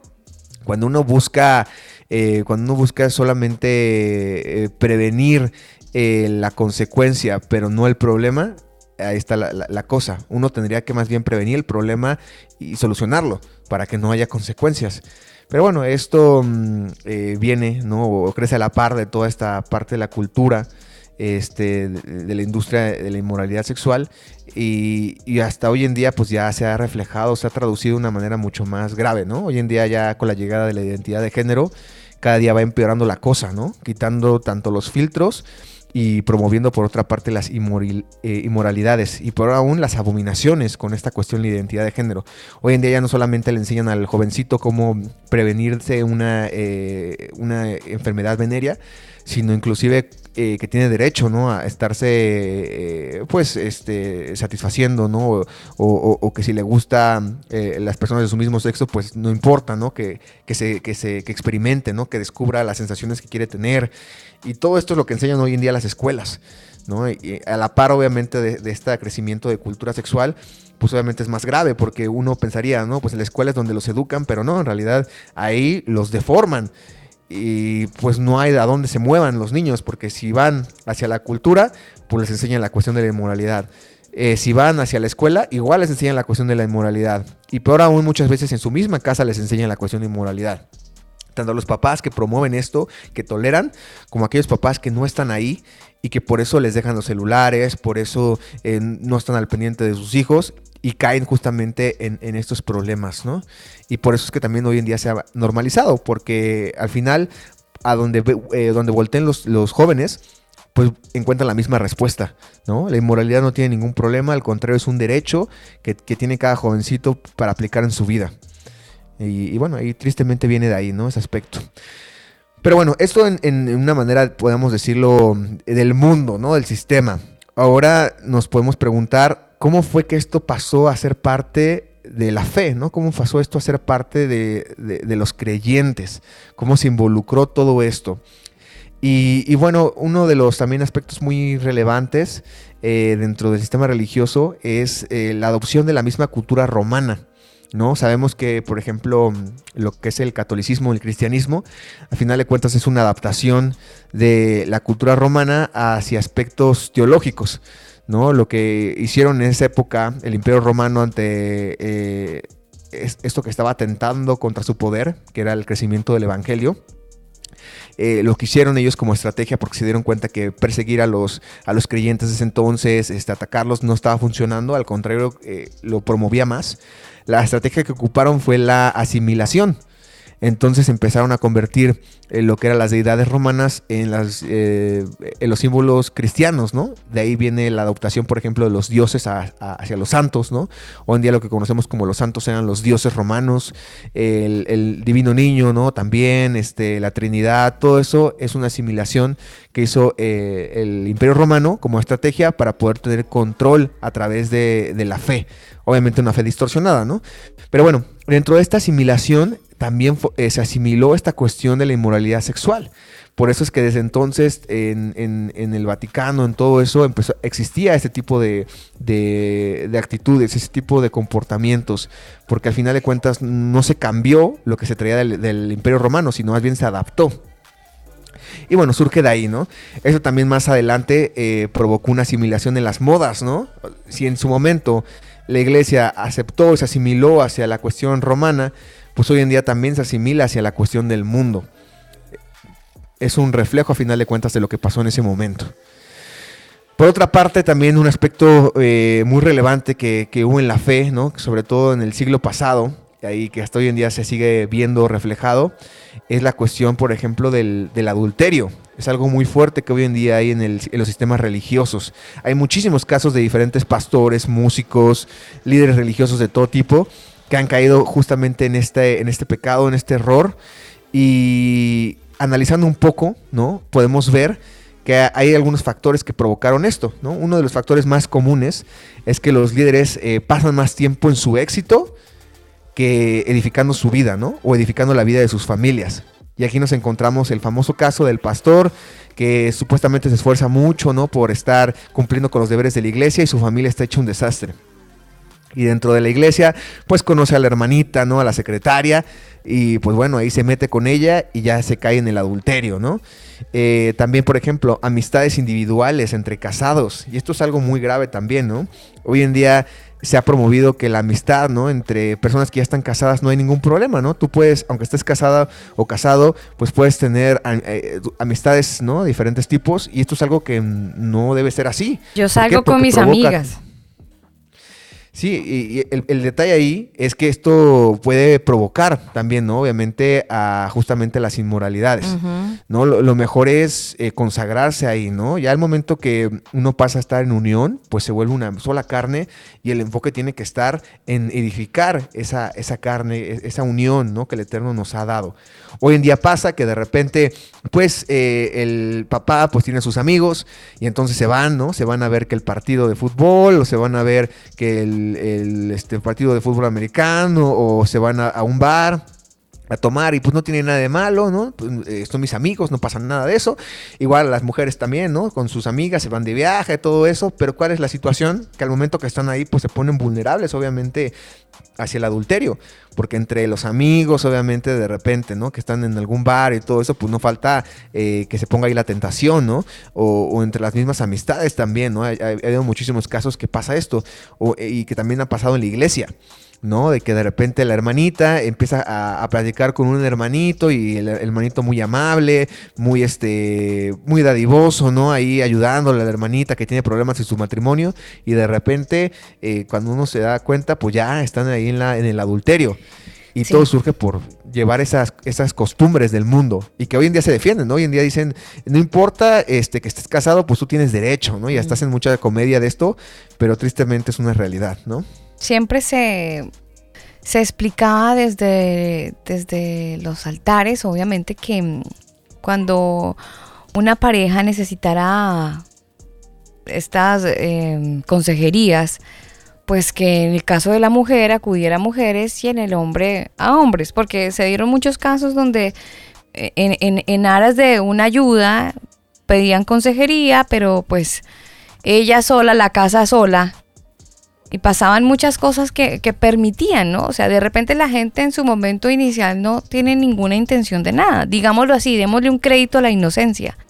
Pero pues el diablo es puerco, dicen por ahí. Entonces uno tiene que evitar al máximo situaciones que lo puedan llevar a un momento que se propicie para una relación sexual cuando una persona es o soltera o casada tiene que evitarlos al máximo. Ahora, em, independientemente del grado de su fe o el grado de su, de su conexión con el creador, de su madurez o inmadurez en él, pues hay una cosa que se llama sospecha. Aunque usted no tenga el don de discernimiento, tiene sospecha. Entonces, analice la situación. Uno siempre sabe para dónde va el agua del río. Uno lo percibe, uno lo siente. Mire, el Señor es tan grande que le permite a uno entender que hay situaciones de riesgo. Entonces, si usted sabe que mm, frecuentar a ese amigo, en el caso de los jóvenes, frecuentar a su amigo, van, van a jugar, van a, a, estar una tarde, no sé, de compañía, de juegos, qué sé yo. Pero si hay una situación que usted sabe que lo está llevando a algo más íntimo, evítelo. Y, y debo decir esto con toda sinceridad y honestidad. No importa que sea entre niños o entre niñas, porque también se está fomentando mucho el homosexualismo y el lesbianismo. Entonces ya uno no tiene que descuidarse en el caso de los padres que porque los niños se van a juntar con sus amiguitos. No, también hay que tener 20 ojos, porque uno no sabe. Uno no sabe qué situación pueda propiciar y pueda llevar a Entonces, los papás tienen que ser muy prudentes, pero los jóvenes también tienen que ser lo suficientemente inteligentes, conocerse, analizar la situación. Y mm, mire, voy a ser muy escueta eh, en mi comentario, no, no con el fin de ofender a nadie, sino con el objetivo de ser clara y lo más sincera posible. Usted no se da cuenta que tiene los calzones abajo un día para otro. Para llegar ahí se construye, hay un proceso. No espere que llegue ahí. Usted tiene que ser lo suficientemente inteligente para analizar y evitar esa situación, porque eso lo puede llevar a algo mucho más heavy, mucho más, más, más potente, a esclavizarlo, a tener una vida lamentable, espiritualmente hablando y físicamente hablando, en cuanto a su salud. Son, son muchas cosas que desencadenan para mal.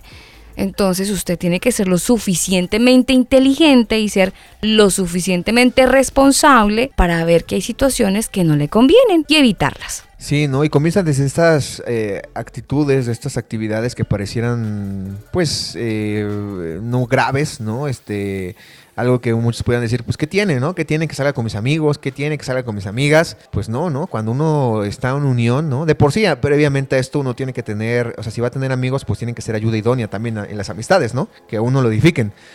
Eh, y pues más cuando uno está casado, ¿no? Cuando llega a la unión, pues tiene que estar edificado totalmente, ¿no? Y se puede llegar a tener, obviamente, conocidos, por ejemplo, en hermanos de la fe, no, no hay ningún problema en eso siempre y cuando eh, pues sean, o sea, esté como unión, ¿no? Se tengan estos conocidos como unión, ¿no? Este, no, no de, amistades individuales. Pero eso pasa, Sebastián.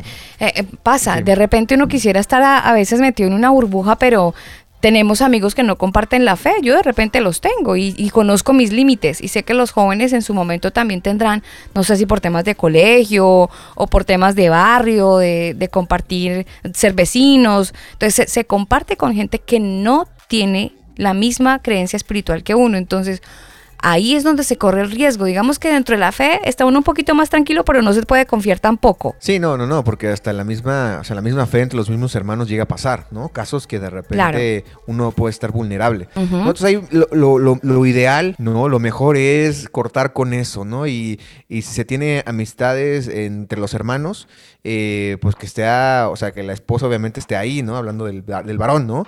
O igual eh, de, la mujer que, este, que esté ahí el varón para, para evitar ese tipo de cosas. ¿no? Como dicen, es mejor limitar desde antes, ¿no? Eh, porque si uno deja, se descose, ¿no? El final de cuentas se, se, va por ahí, ¿no? Uno cuando menos se da cuenta ya está bien inundado de, del pecado, ¿no? Entonces es mejor ahí el prevenir, ¿no? Tratar de no caer en esas situaciones, porque al final de cuentas la carne es débil. ¿No? Entonces no debemos de confiar en nuestra carne, no debemos de jactarnos para no caer, ¿no? Sino más bien estarnos consagrados y pues bueno, cuando uno está en unión, uno se tiene que enfocar a esa unión. Ya no puede estar pensando en, ah, quiero irme a divertir, ¿no? O necesito distraerme. No porque ahí el problema es que caemos en, esa, en ese aspecto vulnerable, que nos puede llevar a la destrucción de nuestro, de nuestro matrimonio, ¿no? De nuestra unión y lo peor aún de nuestra misma alma, ¿no? Entonces, pues bueno, eso fue lo que pasó a final de cuentas también en, los sistemas religiosos, ¿no? En la, en, la, en la, fe, podríamos llamarlo, la adaptación de la fe a los sistemas religiosos, eh, que se permitió este tipo de amistades y esto también provocó o llevó hacia el, hacia el pecado de adulterio y la involucración de la inmoralidad dentro de la iglesia. Por otra parte, también eh, vemos este aspecto de la fornicación, ¿no? Que también es algo que se llevó eh, por la tolerancia a conductas pasionales, ¿no? Este, hoy en día, por ejemplo, se lleva mucho la doctrina, ¿no? De, de, de, no juzgar, ¿no? De saber que al final de cuentas todos pecamos, dicen, ¿no? Este, y que no puedes estar sin pecar más de 15 minutos, como decía Martín Lutero, y diferentes doctrinas que también han puesto todo esto como algo que se puede tolerar, ¿no? Porque al final de cuentas todos somos imperfectos. Pero no se trata de eso, se trata más bien de consagrarse, ¿no? Y saber que no es algo correcto y que nuestro punto, nuestro enfoque tiene que ser llegar a ser como Yeshua, quien él nos enseñó que no se debe de actuar de estas maneras, al contrario, se debe de estar uno consagrado. Inclusive desde antes de que estemos en la unión, porque ahí es donde uno antes de, que esté en la unión es, es un momento donde uno prepara mucho cómo va a estar en ese momento de la unión.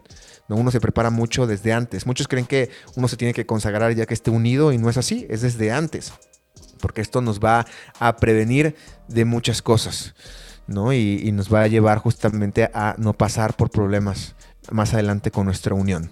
Además que antes de pasar al siguiente aspecto, Sebastián, recordarle a los jóvenes, porque es que mucha gente dice que eh, primero se debe tener una experiencia previa antes del matrimonio, porque si eso en el área sexual no funciona, entonces ese matrimonio probablemente tampoco funcione. Pero eso es una gran mentira del eh, diablo, chanclas o como usted le quiera llamar, porque, a ver, el, creador nos hizo perfectos. Eh, el problema es que muchas personas quieren en ese tema hacer cosas que vieron eh, en, esas páginas que no corresponde y pues hay cosas que no son, no, no están creadas para hacerse y no se pueden hacer. Entonces, muchos chocan porque es que mi esposa no quiere dejarse hacer lo que yo vi en esa página o viceversa. Eh, y por eso se tergiversa y se daña el tema a nivel sexual. Así que hay que tener mucho cuidado también con eso. Sí, ¿no? De hecho, está conectado con lo que iba a mencionar ahorita, que tiene que ver con el noviazgo, ¿no? Que es un tema que vamos a hablar la, la siguiente transmisión. Eh, pero que a final de cuentas es también una fantasía. ¿No? Algo que se crea eh, para supuestamente probar, ¿no? Este, antes de, saber que es la persona indicada. Eh, pero por una parte, pues se prueba en cuestiones pasionales, ¿no? Lo cual en algún momento, pues se va, pues acaba, ¿no? no la unión no, no, es pasional, ¿no? Al contrario, es una cuestión más, más profunda. Eh, pero al momento de tener el enfoque en lo pasional, en las fantasías que crea el cine, en las fantasías que crea la misma pornografía, todo tipo de cosas, el problema está de que obviamente las personas pues nunca están satisfechas y entonces nunca llegan a estar completas porque están buscando de una manera incorrecta. ¿no? Por eso mm, el noviazgo forma parte también de esta inmoralidad y lo que provoca la fornicación, porque es ahí donde empiezan a probar, ¿no? Y dicen, ah, bueno, pues eh, es aquí donde voy a probar si, si es la persona indicada o no y puede ir desde algo muy básico como, como, su actitud, ¿no? Hasta cuestiones ya de, de, cuestiones de inmoralidad, ¿no? De sexualidad, ¿no? Prueban para ver, como dicen, ¿no? La, la prueba de amor, ¿no? Para ver si, si es que es la persona que en verdad te ama o no. Y esto provoca, a final de cuentas, o, ah, provoca, ¿no? Este, provocó y sigue provocando en, la, en, los creyentes, pues el caer en, esta, en este pecado de fornicación, ¿no? Que a final de cuentas es lo mismo que el adulterio, es la misma palabra, ¿no? Se traduce igual, que tiene que ver con una inmoralidad. ¿no? Y, surge de esto también, que a final de cuentas es tolerancia y es tratar de pensar que eh, eh, podemos encontrar eh, la persona idónea o la ayuda idónea con aspectos del mundo, cuando en realidad no es así nuestros puntos de referencia tienen que estar en la escritura para poder encontrar esa persona que nos va a completar. Y, no, y que no tiene que ver nada con una fantasía o con una historia pasional creada por, por el contenido y la cultura, ¿no? Pero bueno, viene, viene justamente de ahí, ¿no? Esto sumado al adulterio empezó a corromper más y más eh, a, la fe, más sobre todo a los, a los, sistemas religiosos.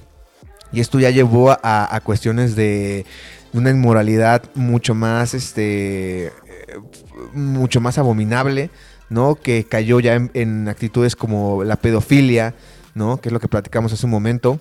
Esto por eh, que la gente pues ya no se satisfacía, ¿no? Al momento de querer buscar, eh, de acuerdo a, la idea que tiene fantasiosa, creada por el cine, por todo este tipo de contenido, no, no, logra, no logra satisfacerse, no llega a completar esa idea que tiene y pues va a buscarlo esto en la pornografía o en el contenido que que entre comillas los, los, llena, pero que a final de cuentas cada vez quieren más y más y más y más y más y se empiezan a envolver por eso en estas cosas eh, totalmente, ya ni siquiera inmorales, sino abominables. Y es que, además recordarle a la gente que por si acaso ese tema eh, como produce endorfina, pues produce también eh, adicción, ¿no? Entonces la gente se va volviendo adicta a este tema y no es que digan, ah, es que yo lo tengo controlado, eso no pasa nada. Eh, no, el enemigo es muy, muy suspicaz y todo lo, lo crea con un propósito de que la gente se vuelva adicta y cuando ya menos cuenta se dan, están violando, están haciendo cosas que el mismo Ted Bundy, uno de los peores asesinos en serie que tuvo Estados Unidos, decía justamente eso. Yo empecé viendo una revista pornográfica y el tipo terminó matando y asesinando mujeres en serie. Entonces, pues que no miren este tema como tan, ay, no pasa nada, eso no, no, no pasa nada, yo solo estoy mirando. Así es, por eso Yeshua mencionaba que el pecado viene del corazón, porque es así como, como comienza todo, ¿no? Desde ese, desde ese anhelo de querer algo que, no, que es totalmente concupiscente, ¿no? Entonces, este, y viene de ahí, ¿no? Y esto fue como se fue adaptando. Por eso en las iglesias se empezó a meter esta cuestión de la pedofilia, de inclusive hasta su filia y cosas pues más abominables, pero que surge justamente de, que ya no, se, ya no se satisfacían con el adulterio y la fornicación, sino necesitaban todavía cosas pues más, ¿no? mucho más, este, este, eh, perversas, ¿no? Entonces, pues bueno, así fue como, como se fue metiendo. Eh, por otra parte, también tuvo que ver la asimilación a las modas, ¿no? Que aquí algo que ya hemos hablado sobre la tolerancia y el proselitismo, ¿no? La iglesia por querer tener más feligreses, pues empezó a permitir ciertas modas, ¿no? Y, es cuando empezamos a ver eh, sobre todo los movimientos como un poquito más liberales o como un poquito más pentecosteses, podríamos llamarlo así que se empezó a permitir que ya la hermanita ya llevara el escote, ¿no? La hermanita llevara la minifalda. Eh, igual, ¿no? En los varones lo mismo, que fueran con ropa apretada, con los pantalones apretados, con todo esto para que pudieran asistir, ¿no? A la, a la iglesia, porque si se los negaban, pues ya no iban a estar ahí. Y tiene que ver con el proselitismo, porque las iglesias querían llenar más sus asientos, sus lugares, empezaron a permitir ese tipo de vestimentas, ese tipo de actitudes, lo cual también empezó a corromper dentro del mismo sistema, ¿no? Del misma, de la misma fe. Y, ¿no? Que por eso, pues bueno. Y hay que tener cuidado porque es que eh, desafortunadamente todo se tiende a normalizar, como quisimos llamar justamente el programa de hoy, pecados normalizados, porque justamente es lo que se pretende, ¿no? ay, mire hermano, vamos a traer a las danzarinas y que se vistan así tipo show de Hollywood para que podamos ganar al mundo. No, pero no sean como show de Hollywood. No, pero es que hay ciertas iglesias donde las niñas eh, pantalón apretado, unas vestimentas que pues usted dice, bueno, pues entonces váyanse al mundo y bailen allá porque mm. para para el Señor, pues hombre, o sea, eso no es no es no es necesario, no es necesario hacer esas cosas. Y además, si quieren ganar pues al mundo, pues sean distintos a él. Pero se asimilaron y quieren ser, o sea, uno ya no sabe si estoy, estoy en un concierto de Kardashian o de quién sabe quién, en un evento de estos de Hollywood. Pero las Kardashian no dan conciertos, por si acaso, pero... Hacen de todo. Pero, pero, pero sí, se, se desubica uno, ¿no? Se claro, usted no sabe si, si está en un evento para adorar, para cantar, para qué onda, o sea se, se, se, se, ve, se huele de todo, entonces es complicado. Sí, sí, sí, ¿no? Y, y, bueno, todo esto también llevó hacia una cuestión de tolerancia, ¿no? Y justificación, porque de aquí salen, por ejemplo, la doctrina de la predestinación, o la doctrina también de, del amor y del perdón, que es algo que se maneja mucho en las, en las iglesias hoy en día, ¿no? Diciendo que, pues salvo siempre salvo, ¿no? Y tú puedes estar pecando y puedes estar en el libertinaje sexual, pero a final de cuentas, pues si tú fuiste escogido desde un inicio, pues así va a ser, ¿no? Ya te vas a salvar, entonces no, no importa toda la inmoralidad en la que caigas, tú vas a salvarte. Y pues obviamente esto es erróneo, ¿no? Obviamente no es así, ni la misma escritura pues nos muestra lo contrario pero tristemente, pues esto lo adoptó eh, el sistema como, como una justificación o un pretexto.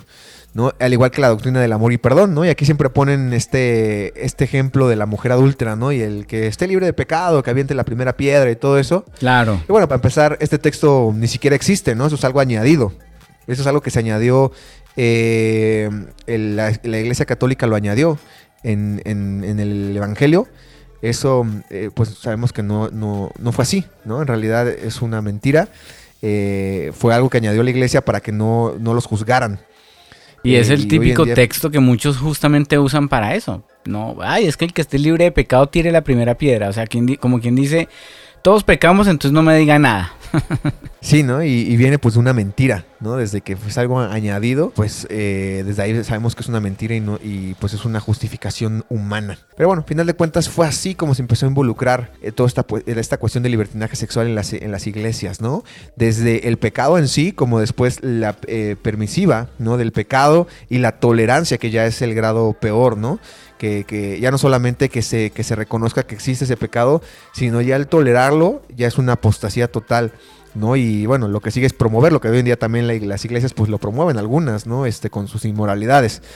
Y que cada vez se van abriendo más, ¿no? Cada vez uno eh, luego se topa con cuentas de, de, las hijas de los pastores o de las hijas de los cantantes cristianos y todo eso y pues parecen más del mundo que nada, ¿no? Con sus fotos súper provocativas, con sus vestimentas, eh, mostrando todo y uno dice, pues en lugar de ser piedras vivas, son totalmente piedras de tropiezo, ¿no? Entonces, pues es triste, pero surge de ahí. Es como se empezó a meter por una asimilación al mundo.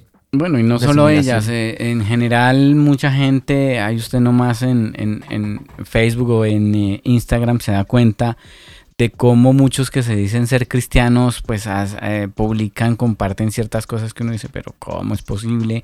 Se supone que debería haber cierto temor del eterno, ¿no? Para, pues para guardarse de no estar provocando a la gente. Sí, ¿no? Pero eso no pasa a final de cuentas porque ya lo adoptaron como cultura, ¿no? Y ya lo normalizaron. Si hoy en día tú le dices a algunas jovencitas que eso está mal, pues obviamente se te van a levantar, ¿no? Retrógrado. sí, no me puedes juzgar, ¿no? Es parte de es parte de mi libertad, ¿no? Y inclusive hasta me ha tocado casos que ponen así como memes o cosas así que, que promueven que Yeshua los, las estaría defendiendo con esa actitud. Sí, o, pues, que él mira el corazón y no lo externo. el problema es, es, usted el que piensa. Sino, no, entonces no, importa que yo me, publique una foto desnuda, el problema es usted el que piensa. sí, ¿no? Pero bueno, al final de cuentas la misma Torah habla acerca de esto, ¿no? Que no, que uno tiene que tener seniut, ¿no? Que tiene que, estar, pues, eh, siendo una piedra viva y no una piedra de tropiezo. Pero bueno, tristemente esto no lo van a entender eh, porque están justamente normalizados en, ese pecado. Y aquí lo primero es ver que no es algo normal, ¿no? Hacer entrar en razón lo más que se pueda, ¿no? Obviamente estos jovencitos, primero con el ejemplo y después, pues, si se puede hablarles para que sepan que, que, eso no es normal, ¿no? Que esto es algo que el mundo hizo. Y que al final eso no los va a llevar a ningún lado. Sí, no, al contrario, ¿no? Los va a esclavizar más, ¿no? Los va a poner vulnerables hacia las consecuencias. Claro. ¿no? Las consecuencias de este mundo. Los va a hacer depender de, un like y por eso hay tanto suicidio, de tanto jovencito que se suicida porque pues, no soportan vivir la realidad.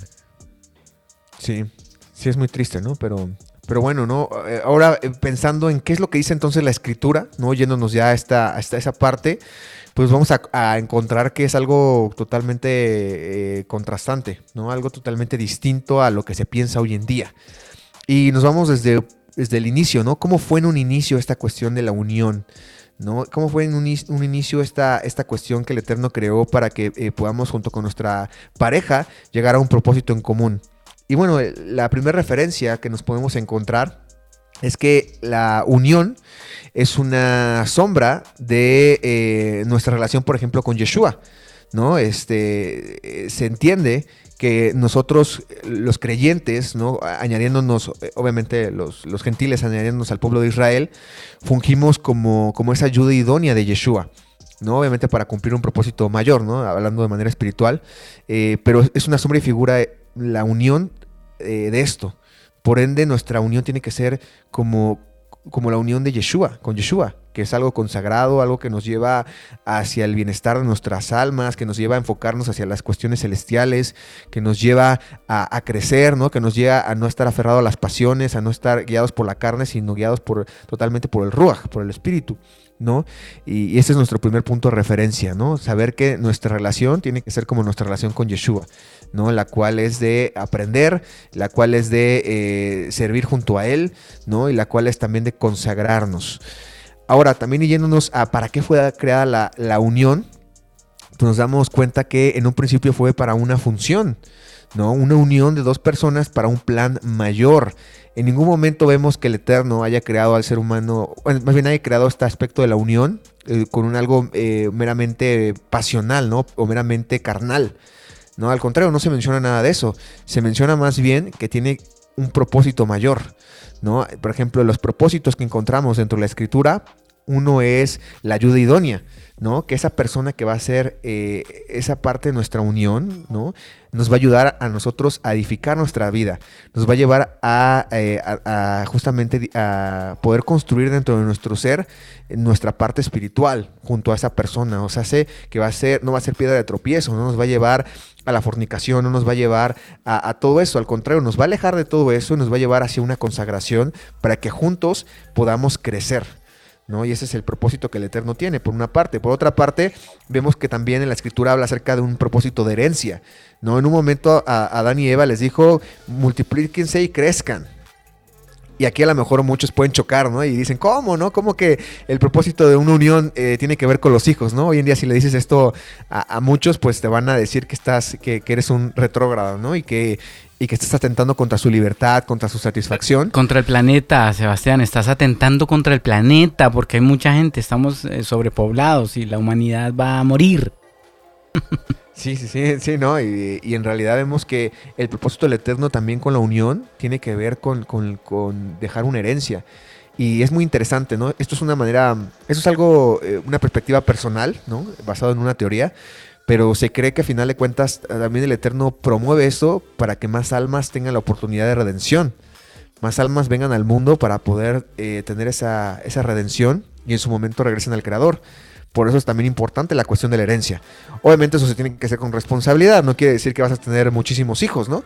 Pero sí que tu unión va a tener también como resultado este propósito de poder tener estos, estos hijos, de poder eh, ser un santuario en, tu hogar, ayudando a esas pequeñas almas también a, tener la oportunidad de salvarse. además que ese tema, eh, el Eterno es el que toma la decisión, ¿no? Porque hay gente que hace y deshace por querer tener hijos. Hoy en día ya hasta pagan miles de millones para traer y crear sus hijos genéticamente. De hecho, hablamos en un programa eh, el sábado anterior hablamos justamente de eso eh, y es un tema muy delicado porque ahora intervienen los genes, ¿no? El ADN lo modifican y, crean al bebé como usted lo quiera, Sebastián. Ojos azules, de qué etnia, qué raza, color de pelo. Se lo crean a, a su pedido, como usted le guste. Mire, hoy estuve viendo una noticia de una chica que tiene 24 años y 21 hijos.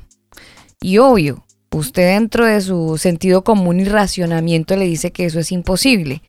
Hace algunos años sí, pero hoy con la tecnología no, porque ella eh, en un año alquiló vientres subrogados, 21, 21 vientres subrogados, y así tuvo sus 21 hijos. Tiene 24 años y 21 hijos, y feliz hoy mostrando la foto. Entonces, eh, es una manera de, de querer decirle al mundo, la ciencia es el nuevo Dios. Y es que, permítame hago un paréntesis porque con todo esto que está pasando, estos dos años de cambio mundial eh, en tema sanitario, pues cada vez parece que la ciencia empieza a posicionarse en el corazón de la gente y atribuirle el don de la vida y el don del mejoramiento de la misma. Entonces ahora la gente va a confiar más en la ciencia que en el creador de, la vida, porque, porque están viendo en la ciencia una respuesta positiva y óptima en cuanto a muchas enfermedades. Que obvio, siempre uno ha querido que la gente no esté enferma siempre uno busca que, la, que estar bien, que, que haya salud, pero pues ahora con las modificaciones que se vienen, pues el Señor ya no lo van a necesitar porque la ciencia lo va a hacer todo. Sí, ¿no? Y ahí nos encontramos con un tema que muchas veces es complicado de comprender para la gente, pero a veces tratamos de, de, evadir el propósito del Eterno y eso nos puede traer consecuencias, ¿no? Tal es el caso, por ejemplo, de Ezequías. Ezequías, este rey eh, que nos cuenta la escritura, que ya iba a morir y que va con el Eterno y le pide, ¿no? Le suplica que le extienda su vida. Y bueno, el Eterno se lo concede, pero esto trajo maldición para su vida. Porque de, este, en ese tiempo que le extiende, tiene uno, un hijo que es de los peores reyes que hubo en Israel, ¿no? Este, Manasés. Y, todo viene por, por una necedad de querer aferrarnos a, este mundo o, de querer cambiar el propósito del Eterno. Y es difícil, ¿no? Porque obviamente no, no, es tan sencillo el aceptar ni, ni, el no poder, este, como mencionaban, dar vida, ¿no? Hablando de los hijos, como inclusive la misma muerte, ¿no? Pero en realidad el Eterno por algo permite las cosas y cuando uno depende del Eterno, aun cuando es difícil, obviamente, aceptarlo, pero el Eterno le ayuda. ¿no? Le ayuda a justamente cumplir con ese propósito. Pero cuando uno se aferra a este mundo, es cuando ya vienen las consecuencias, ¿no? Entonces, por eso, eh, ni irse a ninguno de los dos extremos, ¿no? Ni, ni estar viviendo en esta vida como Dinks, ¿no? Como estos que no tienen hijos, eh, por querer disfrutar de manera pasional, eh, como también, eh, por otra parte, no caer en, como esta chica, ¿no? Que mencionaban de los 21 hijos, de que es también una obsesión, ¿no? ¿no? Este, de querer tener, tener, tener, que es una cuestión pasional, ¿no? Saber que no depende de nosotros, sino depende de la voluntad del Eterno, y que es para un bien de un tercero, ¿no?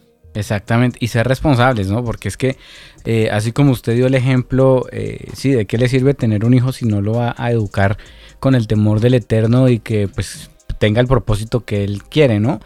Sino que al contrario, va a ser incluso hasta vergüenza para sus propios padres. Entonces hay que ser muy, muy responsable a la hora de, de ser padres y entender que el eterno le va a pedir tarde o temprano cuentas de lo que hizo y de lo que dejó de hacer. Así es. Y ahí vamos con otro propósito dentro, dentro de la misma eh, instrucción en relacionado hacia la unión, que tiene que ver con el servir al Eterno con nuestra vida. ¿no? Y aquí a lo mejor muchos pueden decir, pero ¿cómo? no? O sea, nada más es servir al Eterno y ya, no, no existe aquí el, eh, el romance, no existe aquí.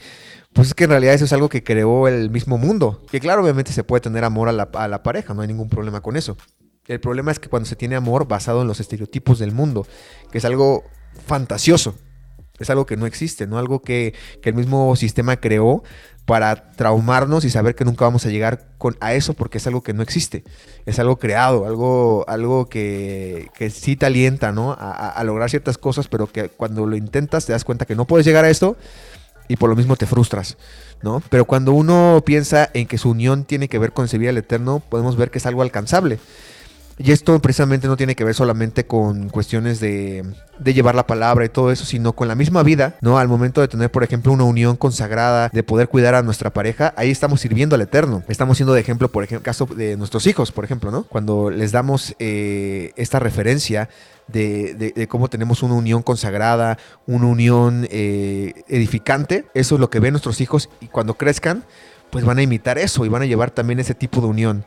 Muy al contrario, si llevamos una unión donde nos guiamos por nuestras pasiones y yo me quiero ir con mis amigos y la esposa con las amigas y queremos cada quien satisfacer nuestras necesidades, el hijo va a ver eso y cómo va a crecer, pues obviamente en, egoísmo también y, sufriendo también, ¿no?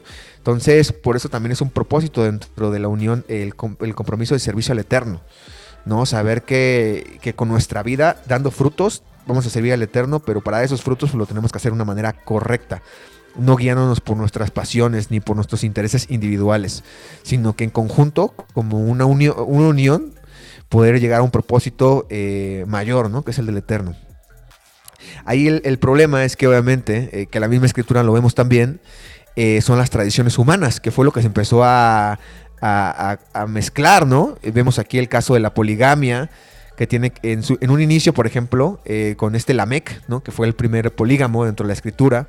Y más adelante, pues bueno, más eh, personajes que en su momento se permitió, ¿no? Porque sí fue algo que se permitió, pero que en un principio no fue así, ¿no? Este, eh, que tenía que ver más bien con la avaricia, ¿no? Con el poder, porque entre más se casaran, pues obviamente más tierras tenían, ¿no? Entre más familia tuvieran, pues más tierra, entonces era mejor para ellos. Entonces llegó un momento donde eso se volvió primordial y se convirtió en su idolatría. Y ahí está el problema, ¿no?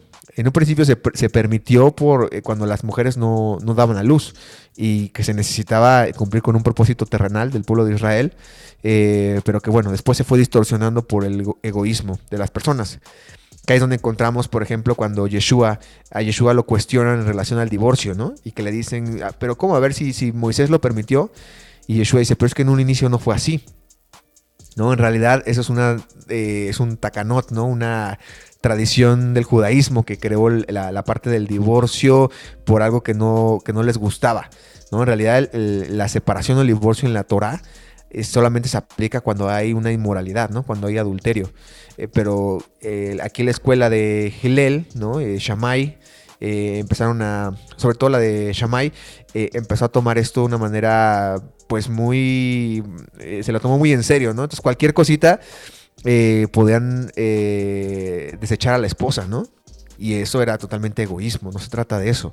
No, no se trata de que porque no me gustó tal cosa ya no quiero tener esta unión. No, se trata de que tanto en las buenas como en las malas, eh, tiene que estar esa unión pasando por esas pruebas. No, no todo es amor, sino al contrario, yo creo que en, una unión, más que amor, lo que hay es perseverancia.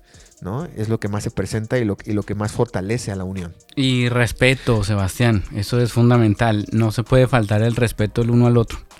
Eh, y si se respetan, pues todo va a funcionar perfectamente, porque además que el amor es una decisión, ¿no? Amar, es, amar no es eh, alcahuetear, sino respetarse, ceder en muchos casos y llegar a un mutuo acuerdo y finalmente pues que los dos traten de hacer la voluntad del Eterno. Así es, ¿no? Y, respetar ya ni siquiera de no decir groserías o no violentar, ¿no? A la pareja, sino el simple hecho de llevar una vida consagrada, desde ahí está el respeto, ¿no? Hoy en día pasa que de repente están los, por ejemplo, en las, en las, en las uniones, ya sea el esposo, pasa más en los esposos, pero llega a pasar también en las mujeres, que de repente van caminando en la calle y pasa alguna, alguna chica o, algún joven, ¿no? Que pues está, pues, eh, no muy apto vestido o así o vestida. Y voltea, ¿no? Y desde ahí ya, hay, ya no hay respeto, ¿no? Por, por la pareja, ¿no? O inclusive que, que diga, no, pues yo me voy con mis amigos, ¿no? Y, y, no me tienes por qué decir qué tengo que hacer, ¿no? O yo me voy y no me tienes que dar permiso o ese tipo de cosas. Desde ahí viene el respeto. Y eso es algo que no se debe de hacer uno para respetar a su pareja comienza desde esas actitudes, de esforzarse, estar consagrado, de no pensar de una manera individualista, porque eso es lo que provoca la destrucción ¿no? dentro de la, unión. ¿No? Cuando uno no respeta, eh, no solamente en cuestiones eh, de no violentar, sino con esas actitudes también, ¿no? Sí, total, es que el respeto incluye absolutamente todo. Y de hecho hay mucha gente que tiene problemas en el matrimonio porque siguen pensando como solteros no asumen de que están casados, son esposos. O sea, yo ya no tomo decisiones solo, sino que tengo que contar con mi, con mi, con mi esposo o ella con, eh, o sea, él con ella y ella con él. Entonces, ambos tienen que contar con ambos. No es que, ay, es que yo tomé la decisión y, punto, se va a hacer así. No, no, no, no, tiene que haber respeto por parte y parte. O el, yo hablé con mi mamá, no te preocupes. déjame que yo cuadroso con ella, que es que ya me conoce, tú ahí no te metas. Claro, claro, no, ahí sí, mm. grave. Sí, ya al momento de la unión, las decisiones se toman juntos. Nada de que, ah, yo me quiero ir, ¿no? Con mi amigo, ¿no? A tomar un café o con tal cosa. Eh, no, es juntos y saber que todo esto es para edificación de, ambas partes, ¿no? Y tanto el hombre como la mujer. Ya no pueden estar pensando de una manera individualista, tienen que pensar en conjunto porque llevan un propósito mayor, ¿no? Entonces, pues bueno, eso, eso eh, es lo que vemos. También encontramos, ¿no? En la en la, escritura, por ejemplo, los mandamientos nos llevan hacia la prevención de la inmoralidad, ¿no? Y también a una inmoralidad castigada. Sabemos que la inmoralidad era castigada y de los pecados más fuertes que conllevaban la muerte. La, mayoría de los, si no es que todos, ¿no? Más bien todos los, pecados inmorales conllevaban hacia la muerte, ¿no? Era un castigo eh, fuerte pero que al final de cuentas por algo el Eterno permitió que fuera así, para que el pueblo de Israel no se contaminara y hoy en día también nosotros no nos desviemos como dice el dicho, ¿no? Si tú le das tantito chance a alguien, pues se sigue, ¿no? Por eso es que el Eterno es muy tajante en ese tipo de cosas. Y bueno, encontramos muchísimos mandamientos, muchísimas eh, referencias de esto en la Biblia. Desde no dañar al prójimo, ¿no? Por ejemplo, en los 10 mandamientos habla acerca del adulterio, ¿no? No cometer adulterio. Y aquí, por ejemplo, es no es dañar a nuestra pareja, quien también es nuestro prójimo. Eh, amarlo como a nosotros mismos por, lo mismo no engañarla, no caer en esto, no respetarla. Por otra parte también eh, habla acerca de eh, desviarse del propósito del Eterno, ¿no? Y aquí hay un personaje muy interesante eh, que cayó en tratar de, desviar o, no cumplir una ley que fue este, el hijo de Yehudá, que se conoce como Onan, quien este, no cumplía, por ejemplo, con, la ley del levirato, ¿no? Que era el darle descendencia a su hermano que había fallecido y él este, detenía, digamos que el proceso de unión eh, por egoísmo, porque no quería compartir obviamente eh, la herencia. Y pasa lo mismo hoy en día, ¿no? Hoy en día no querer tener hijos, ¿no? No querer este, compartir la herencia del tiempo, nos volvemos egoístas y por eso detenemos, ¿no? Detenemos el proceso que el Eterno nos dio de manera natural, ¿no? Y, eso es lo mismo que hizo Onan, este hijo de Yehudá, que a final de cuentas pues pagó con su vida ese pecado. Eh, por otra parte, también en el libro de Levítico no hay un capítulo entero de las impurezas físicas del cuerpo, ¿no? Y aquí hablan acerca de la importancia de tener esa pureza, de cómo poder eh, nosotros limpiarnos de todo eso, no caer en eso, ¿no? Este, igual más adelante hay eh, se habla acerca de instrucciones sobre la inmoralidad, cómo era castigada y abarcaba de todo tipo, ¿no? Desde las cuestiones más sencillas, como podría ser la fornicación, hasta cuestiones más graves que se relacionaban con incesto, con violaciones, ¿no? Eh, vemos también, por ejemplo, eh, la devaluación de nuestras almas en la escritura, lo que ya mencionaba del caso de Saf, ¿no? de Saúl, cómo eh, nos muestra una manera simbólica cómo él se vendió al mundo por, querer estar viviendo ahí, por querer estar yendo a cazar, ¿no? Querer, querer estar viviendo de los placeres del mundo, él se vendió. ¿no? Este, a, eso vendió su primogenitura, ¿no? Su, la, la, promesa la vendió, la cambió por estar en el mundo. Y hoy en día aplica también a nuestra vida eso. Muchas veces nos vendemos por querer que los demás nos admiren, por querer tener más likes, por querer llamar la atención, nos vendemos y nos ponemos a vender nuestro cuerpo en redes sociales, nos vendemos a, lo que los amigos quieren, ¿no? Que los amigos te empiezan a molestar, que, que por qué te estás consagrando y te vendes, ¿no? Por querer satisfacerlos a ellos antes que al eterno. Y, eso pues obviamente es súper malo, ¿no? Por otra parte encontramos la depravación y que todas las depravaciones llevan un juicio. Y eso lo vemos desde juicios como los del diluvio, ¿no? En la época de Noé, hasta Sodoma y Gomorra, el mismo pueblo de Israel en los dos reinos, como su depravación los llevó también a eso y su idolatría, pues los llevó al, juicio del exilio, tanto al reino del norte con los asirios como el reino del sur con los babilonios. ¿no? Entonces vemos que en realidad la inmoralidad sí es castigada, sí lleva un juicio no es tolerable ni es normalizada. En realidad la escritura nos dice que es algo muy grave y que nos tenemos que cuidar porque eso nos puede llevar a, hacia un juicio, ¿no? También, por ejemplo, ya yéndonos a otra parte eh, que no es la Torah, eh, podemos ver consejos que se da sobre, sobre, la, sobre la unión, ¿no? Y sobre ciertas, em, ciertas, cierta sabiduría que nos comparte, por ejemplo, Pablo sobre la pareja, ¿no? Dice que la pareja ya no nos corresponde a cada quien nuestro, nuestro cuerpo, por decirlo así, sino corresponde al otro, ¿no? Dice en, dice en 1 Corintios 7, del 4 al 5, dice que la mujer no tiene potestad sobre su propio cuerpo, sino el marido, ni tampoco él tiene el marido potestad, potestad perdón, sobre su propio cuerpo, sino la mujer. Dice, no os eh, neguéis el uno al otro, a no ser eh, por algún tiempo mutuo, de mutuo consentimiento, para ocuparnos eh, sosegadamente perdón, en la oración y volver a juntarnos en uno para que no os tiente Satanás a causa de vuestra incontinencia, ¿no? Pero bueno, aquí al final de cuentas lo que Pablo trata de entender es que ya no nos pertenecemos nosotros en esa parte de la unión. ¿Por qué? Porque tenemos que estar consagrados. Y esto, por ejemplo, ahora que le hablamos a los jóvenes, es algo que eh, es muy importante, que yo siempre se los recalco también a los jovencitos, que desde ahorita tienen que empezar a consagrarse, que no esperen a que ya llegue la persona indicada, porque si desde ahorita no se consagran, cuando ya llegue la persona, muy probablemente no estén listos o tengan consecuencias dentro de su vida que afecte a esa, a esa unión.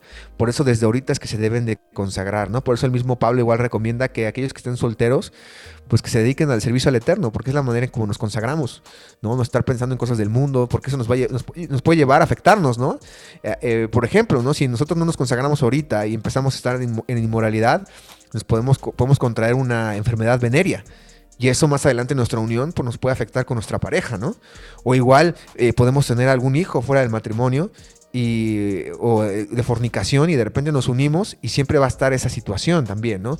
O inclusive también eh, nos puede llevar a em, embarazarnos ¿no? de una manera más temprana y eso nos conlleva pues no, no vivir en el tiempo de propósitos del eterno ese aspecto y eso nos lleva a conflictos, a pleitos, inclusive a afectar a nuestros hijos, ¿no?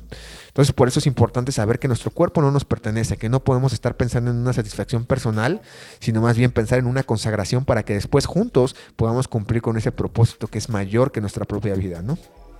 Y que impacta no solamente a nosotros, sino a nuestros hijos, inclusive a otras personas, porque también eh, pues, el Eterno nos mandó a hacer piedras vivas, o sea, hace ejemplo para otros, ¿no? Nosotros en nuestra misma unión también podemos dar frutos hacia otras personas y ayudarlos a corregir sus caminos eh, de, lo erróneo, ¿no? Y poderlos dirigir hacia la verdad. Claro, y que la calidad del pensamiento incluso cambia, es diferente cuando cuando hay un, un, joven que se consagra, tiende a ser mucho más listo, más, más inteligente que los demás.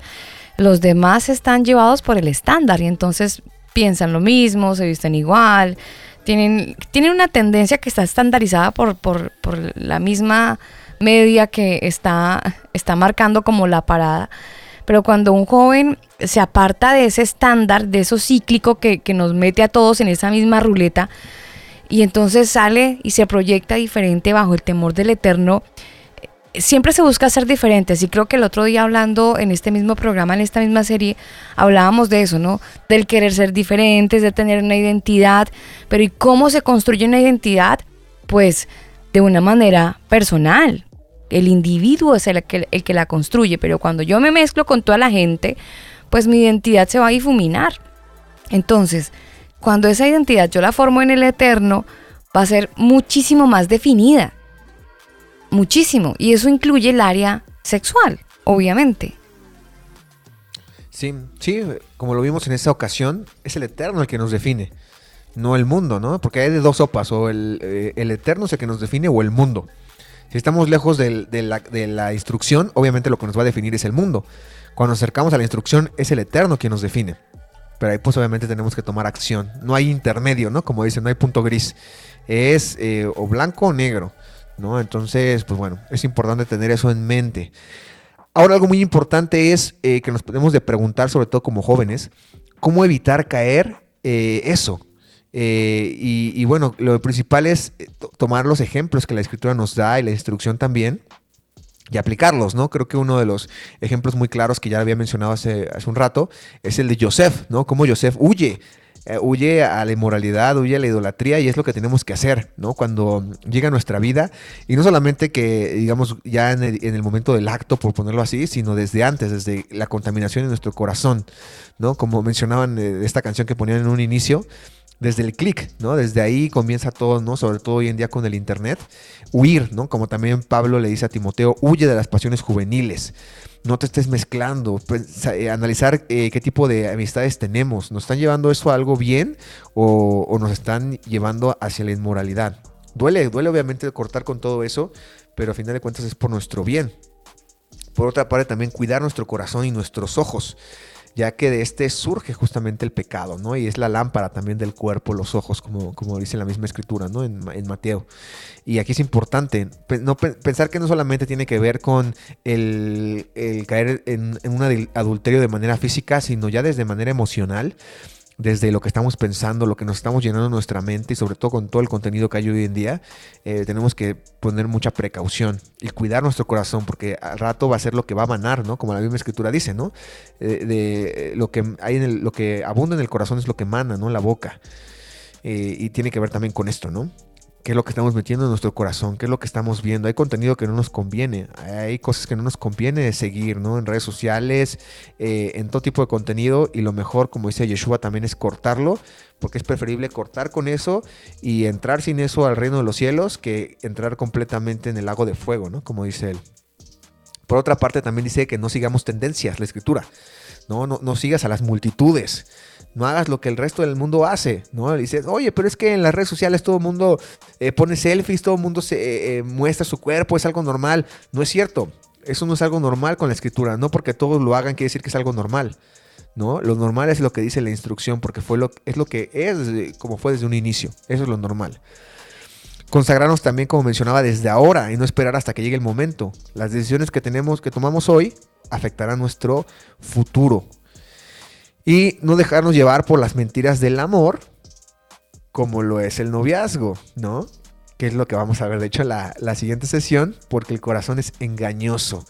¿no? No dejarnos llevar por esas mentiras, sino, dejar, eh, sino llevarnos por la verdad, guiarnos por la verdad que nos dice la escritura. Esa, esa, esa sesión, como usted le dice, o ese siguiente programa o episodio, Sebastián, eh, nosotros, no sé, el programa va a tener muchos corazones, pero siento que usted va a estar aquí como con un arco tratando de... Esos corazones son como globos de aire. Y usted va a estar así como con un arco ahí pinchándolos todos, ¿no? Sí, claro. la, próxima, la, próxima tocará. ¿no? Es muy interesante porque sí, es un tema complicado, medio complejo, pero que cuando uno lo analiza con, con, la, con la verdad, puede descubrir eh, que en realidad no es algo bueno para la vida, ¿no? Y es algo como, como el estudio, ¿no? Que lo tomaron con el hermano Antonio sobre la construcción social. Sí, sí, Va a ser un buen complemento. Esto, este, pues nos vamos a dar cuenta en realidad que es algo totalmente creado y fantasioso. Sí, señor. Ese programa se llamó El noviazgo, una construcción social, justamente. Así es, ¿no? Eh, igual aquí vamos a hablar sobre cómo es algo. Aquí nos vamos a ir un poquito más hacia el aspecto eh, de contenido y de cultura. Este, no vamos a, aterrizar tanto lo social porque ya se tocó. Sí lo vamos a mencionar, pero no, no va a ser en su totalidad. Pero vamos a tocar más temas de cómo se creó todas estas ideas o estos arquetipos del noviazgo y, la, y del amor, ¿no? Totalmente. Que al final de cuentas es, es como comienza toda esta cuestión de la sexualidad, a partir de las pasiones, ¿no? Por eso es que también eh, decidimos dejar este tema después, ¿no? Uno puede decir, ¿cómo, no? Primero es el noviazgo y luego la sexualidad. Pero en realidad es porque queríamos ir de lo más grave hasta cómo comienza todo, ¿no? Con, con la pasión y con el, el engaño del corazón. Y que y de repente nuestros papás empezaban con el noviazgo, Sebastián, pero es que estamos hablando de niños que, que les incitan y les como que les oprimen el botón de la sexualidad desde una edad muy temprana. Desde muy chiquitos les están incitando y despertando ciertas áreas que no corresponde a la edad, que no corresponde a imágenes, no corresponde a, a muchas situaciones en las que ellos desafortunadamente se ven sometidos el día de hoy. Y por eso eh, también la importancia del tema, de no, no, de no verlo como algo normal, aunque la sociedad lo está normalizando y lo está otra vez estandarizando, le están bajando el perfil, le están quitando el, "Ay, eso era antes, ahora es diferente, no lo vemos como tabú, o sea, eh, eh, el quererse ver como chabacán con el otro y hacer cuenta, hacer de cuenta que esto "Ah, no pasa nada, todo bien, todo el mundo lo sabe, es normal. Eso está dañando y contaminando la mente de los jóvenes y lo está haciendo de una manera masiva. Es por eso que en el programa de este, en este episodio hemos querido decirles, ojo, esto es como una alerta. No, no, eso no es, eso no es normal. Eso no es normal. Claro, ¿no? Porque hoy en día, pues los jóvenes eh, ya llegan a, a- a un mundo donde es algo normal y entonces pues para ellos obviamente se convierte en algo normal. Por eso no lo ven como pecado. Pero eh, no porque sea así, la ignorancia no nos inhibe de, de la consecuencia, ¿no? Claro, y, y Y- y fíjese, por y por eso termine, tranquilo, termine la idea. Ah, no, no digo que, que por eso es importante conocer, ¿no? Porque dice que la falta de conocimiento fue lo que hizo perecer, ¿no? Al, al pueblo, dice Oseas, ¿no? Igual, ¿no? Entonces por eso tenemos que estar informados y sobre todo con nuestro punto de referencia mayor, que es la escritura, ¿no? Claro, y eh, el objetivo justamente de, esta serie de Corazones Fríos es porque nos estamos congelando, o sea, el cambio climático es tan heavy que hasta espiritualmente nos está afectando. Si es que queremos apoyarnos de algo famoso y conocido como el cambio climático. Así es, ¿no? El, el problema es que, que queremos, queremos calentar el- el- nuestros corazones con hielo, ¿no? En lugar de calentarlo con, con el fuego de la escritura. Sí, sí, Ese es total. el problema.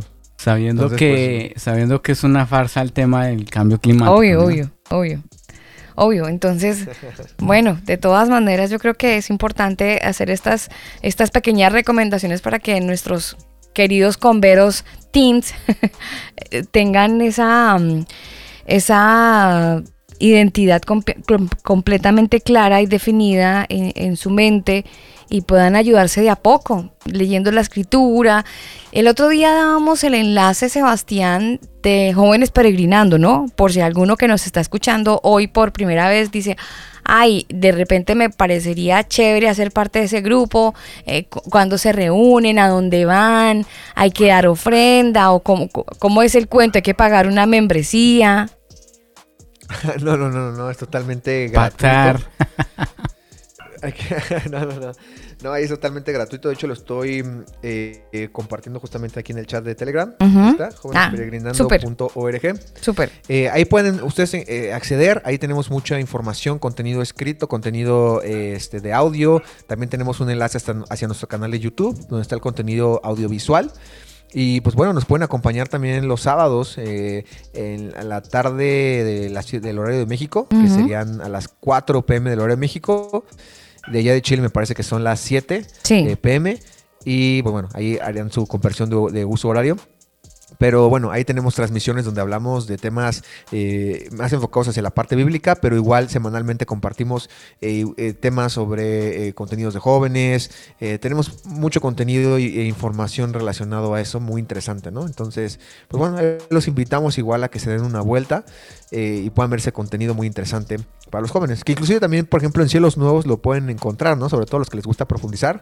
Hay contenido muy bueno también en relacionado a esto, ¿no? Relacionado hacia las filosofías, relacionados hacia las doctrinas, relacionado a todo eso, que, que también está muy interesante, ¿no? Porque yo sé que hay jovencitos también que hoy en día están muy despiertos y hambrientos de conocimiento, pues bueno, ahí también lo pueden hacer, ¿no? Ahí tenemos contenido para todo. Súper, súper Ah. chévere. ¿Están en Instagram ustedes, Sebastián, como jóvenes peregrinando? Sí, estamos en, en Instagram como Jóvenes Peregrinando. También tenemos una sección para los jóvenes un poquito más chicos, ¿no? Los, les llamamos prejóvenes, ¿no? O, o adolescentes, que se llama Prejóvenes. Igual eh, no tenemos todavía una página, pero sí tenemos Instagram también y YouTube. Nos pueden encontrar ahí mismo. Y también subimos contenido un poquito más adecuado para esas edades. ¿no? Sí. Entonces igual se pueden dar una vuelta por Oiga, ahí. y algo, algo bacanísimo que mm, hace poco me di cuenta, no lo, no lo tenía como tan claro el panorama, Sebastián, pero el nivel de contenido que tiene la Casa de Estudios es bien, bien interesante. Yo he visto unas series, ay, ¿cómo se llama? El Pastor Lobo tiene serie y todo, su- súper divertido. Son como títeres, ¿no? Sí, sí, sí, claro, hay de, hay de muchísimos eh, tipos de contenido. Y ¿no? hay- hay cómics también. Perdón, ya no escuché. Como cómic. Hay como Cómic, historias cómic. tipo cómic, sí, en dibujitos animados. Ah, ya, ya, sí. eh, Bueno, para los niños, ¿no? Mm. Este, ahí tenemos una sección también para niños, que son este, como ilustraciones eh, más que nada. Eh, igual muy recomendable para los papás que probablemente sus hijos todavía estén pequeños. Sí. Muy bueno también eh, hay ese sitio para poder eh, eh, descargar actividades, contenidos. Hay videos también, ¿no? Por si no saben cómo poderlos edificar eh, ahorita o no encuentran contenido, ahí pueden encontrar una gran variedad, ¿no? Muy recomendable y, y sobre todo desde ahorita empezarlos a instruir y consagrar para que ya de grande no esté tan complicado. Sí, sí, sí, sí, totalmente. Creo que es una ayuda que, que nuestros amigos padres necesitan y pues la pueden encontrar ahí en Cielos Nuevos y tierranueva.org. ¿Alguna otra cosita, señor Arevalo de 27 años? Sería todo por el momento, pues nada más invitarlos a, a que nos acompañen la siguiente semana para este tema, para ver este tema de noviazgo que también va a estar muy interesante. Tenaz, Y me parece ese tema, Sebastián. Sí, claro, va a ser el primer paso hacia todo esto lo que vimos hoy, ¿no? Hacia todo este libertinaje sexual, ese es el primer paso. Va a estar muy interesante, así que vamos a estar conectados, muy, muy pendientes para la siguiente emisión. Su merced, muchísimas gracias. Uy, nunca le había dicho su merced. Esto sí fluyó, pero de lo más natural y profundo de mi corazón. Siempre hay una primera vez. Su merced Sebastián, muchas gracias, mi hijo, vuelva por aquí, le dejé el paquetico con las galletas. Sonó abuelesco, ¿no? Como de tía. Muchas gracias, muchas gracias a ustedes. Hoy, ¿cómo nos acompañamos? ¿Con agüita? Con, con té, hoy un, tocó un té de jengibre con caléndula y con árnica Oh, para, la garga- para la garganta. que Pero- Un poquito malito. fluido, bien. Sí, sí, sí, el Eterno fue el que me ayudó porque hace rato sí estaba así medio... Estaba sin voz, bueno, difónico. un, un- un poquito medio ronco. Pero bueno, Oh. ya estamos, ahí vamos, ahí vamos con nuestro tecito de, de este de jengibre que nos. Ay, saludamos No- a no Alejandra, olvide- ¿no? Alejandra Martínez, que es no la que olvide está tomarse uno de moringa. Tecito de moringa. Sí, ya, ya lo tengo apuntado. sí, Ese de tengo ese, preparado, muy bueno. ese de ese que es bueno, ese, También, exactamente. ese de ese. Y HJZK también, es buenísimo. Todos esos son buenos. Sebastián, gracias por estar con nosotros y nos programamos entonces para habl- hablar del noviazgo en el siguiente episodio. Gracias por su tiempo, por su esfuerzo. Valoramos muchísimo el contenido que nos ha aportado el día de hoy y bueno, haremos fila entonces para el otro programa. Muchas gracias. Muchas gracias a ustedes, excelente noche. Cuídense, por- bueno, cuídese, señor, sígase cuidando. gracias. Nosotros nos despedimos con muy buena música. Esta canción que tengo por aquí. Ah, de- gracias, gracias. Uy, por aquí, espera, ingeniero, que no me suena. Debe ser por esto. Claro, es que tengo que darle on. Es que eh, acostumbrada a las consolas análogas, me ponen una digital y me pierdo. Yo pienso analógicamente y usted piensa digitalmente. Ese está nuestro, ahí está nuestro, nuestro punto ahí de, de quiebre, ingeniero. Téngame paciencia, por favor. Pero Yo dígalo. tengo paciencia. Confiéselo. Eh, recordarle a la gente que el programa del próximo sábado va a estar interesante. Vamos a hablar del metaverso. Sí. Eso será en otro episodio. Por supuesto, aquí en el combo. Se cuidan, mis queridos. Que el Eterno los bendiga, que a todos nos ayude a seguir adelante, a ser buenos amigos y a cuidarnos mucho el corazón porque de él mana la vida. Eso dice la escritura. Esta canción la hace King of Country. La canción se titula así Joy. Se cuidan, bendiciones. Chao. Lately I've been reeling, watching the nightly news. Don't seem to find the rhythm, just wanna sing the blues. Feels like a song that never stops. Feels like it's never gonna. Gotta get that fire, fire back in my bones.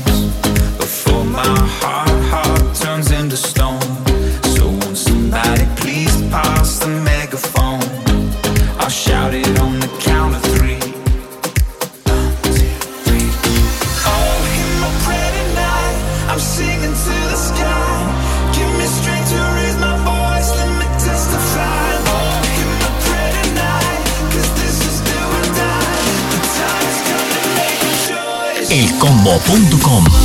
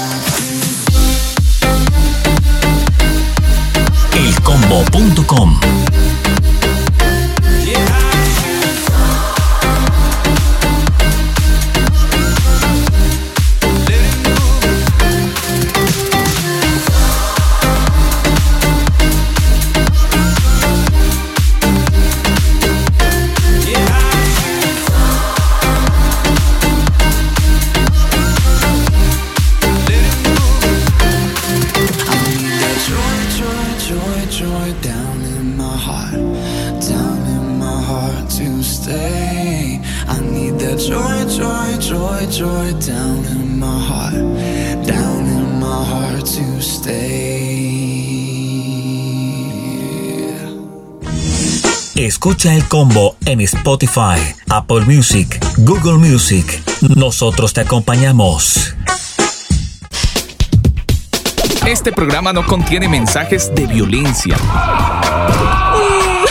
Las situaciones, nombres, personas y lugares descritos en este programa son producto de la ficción.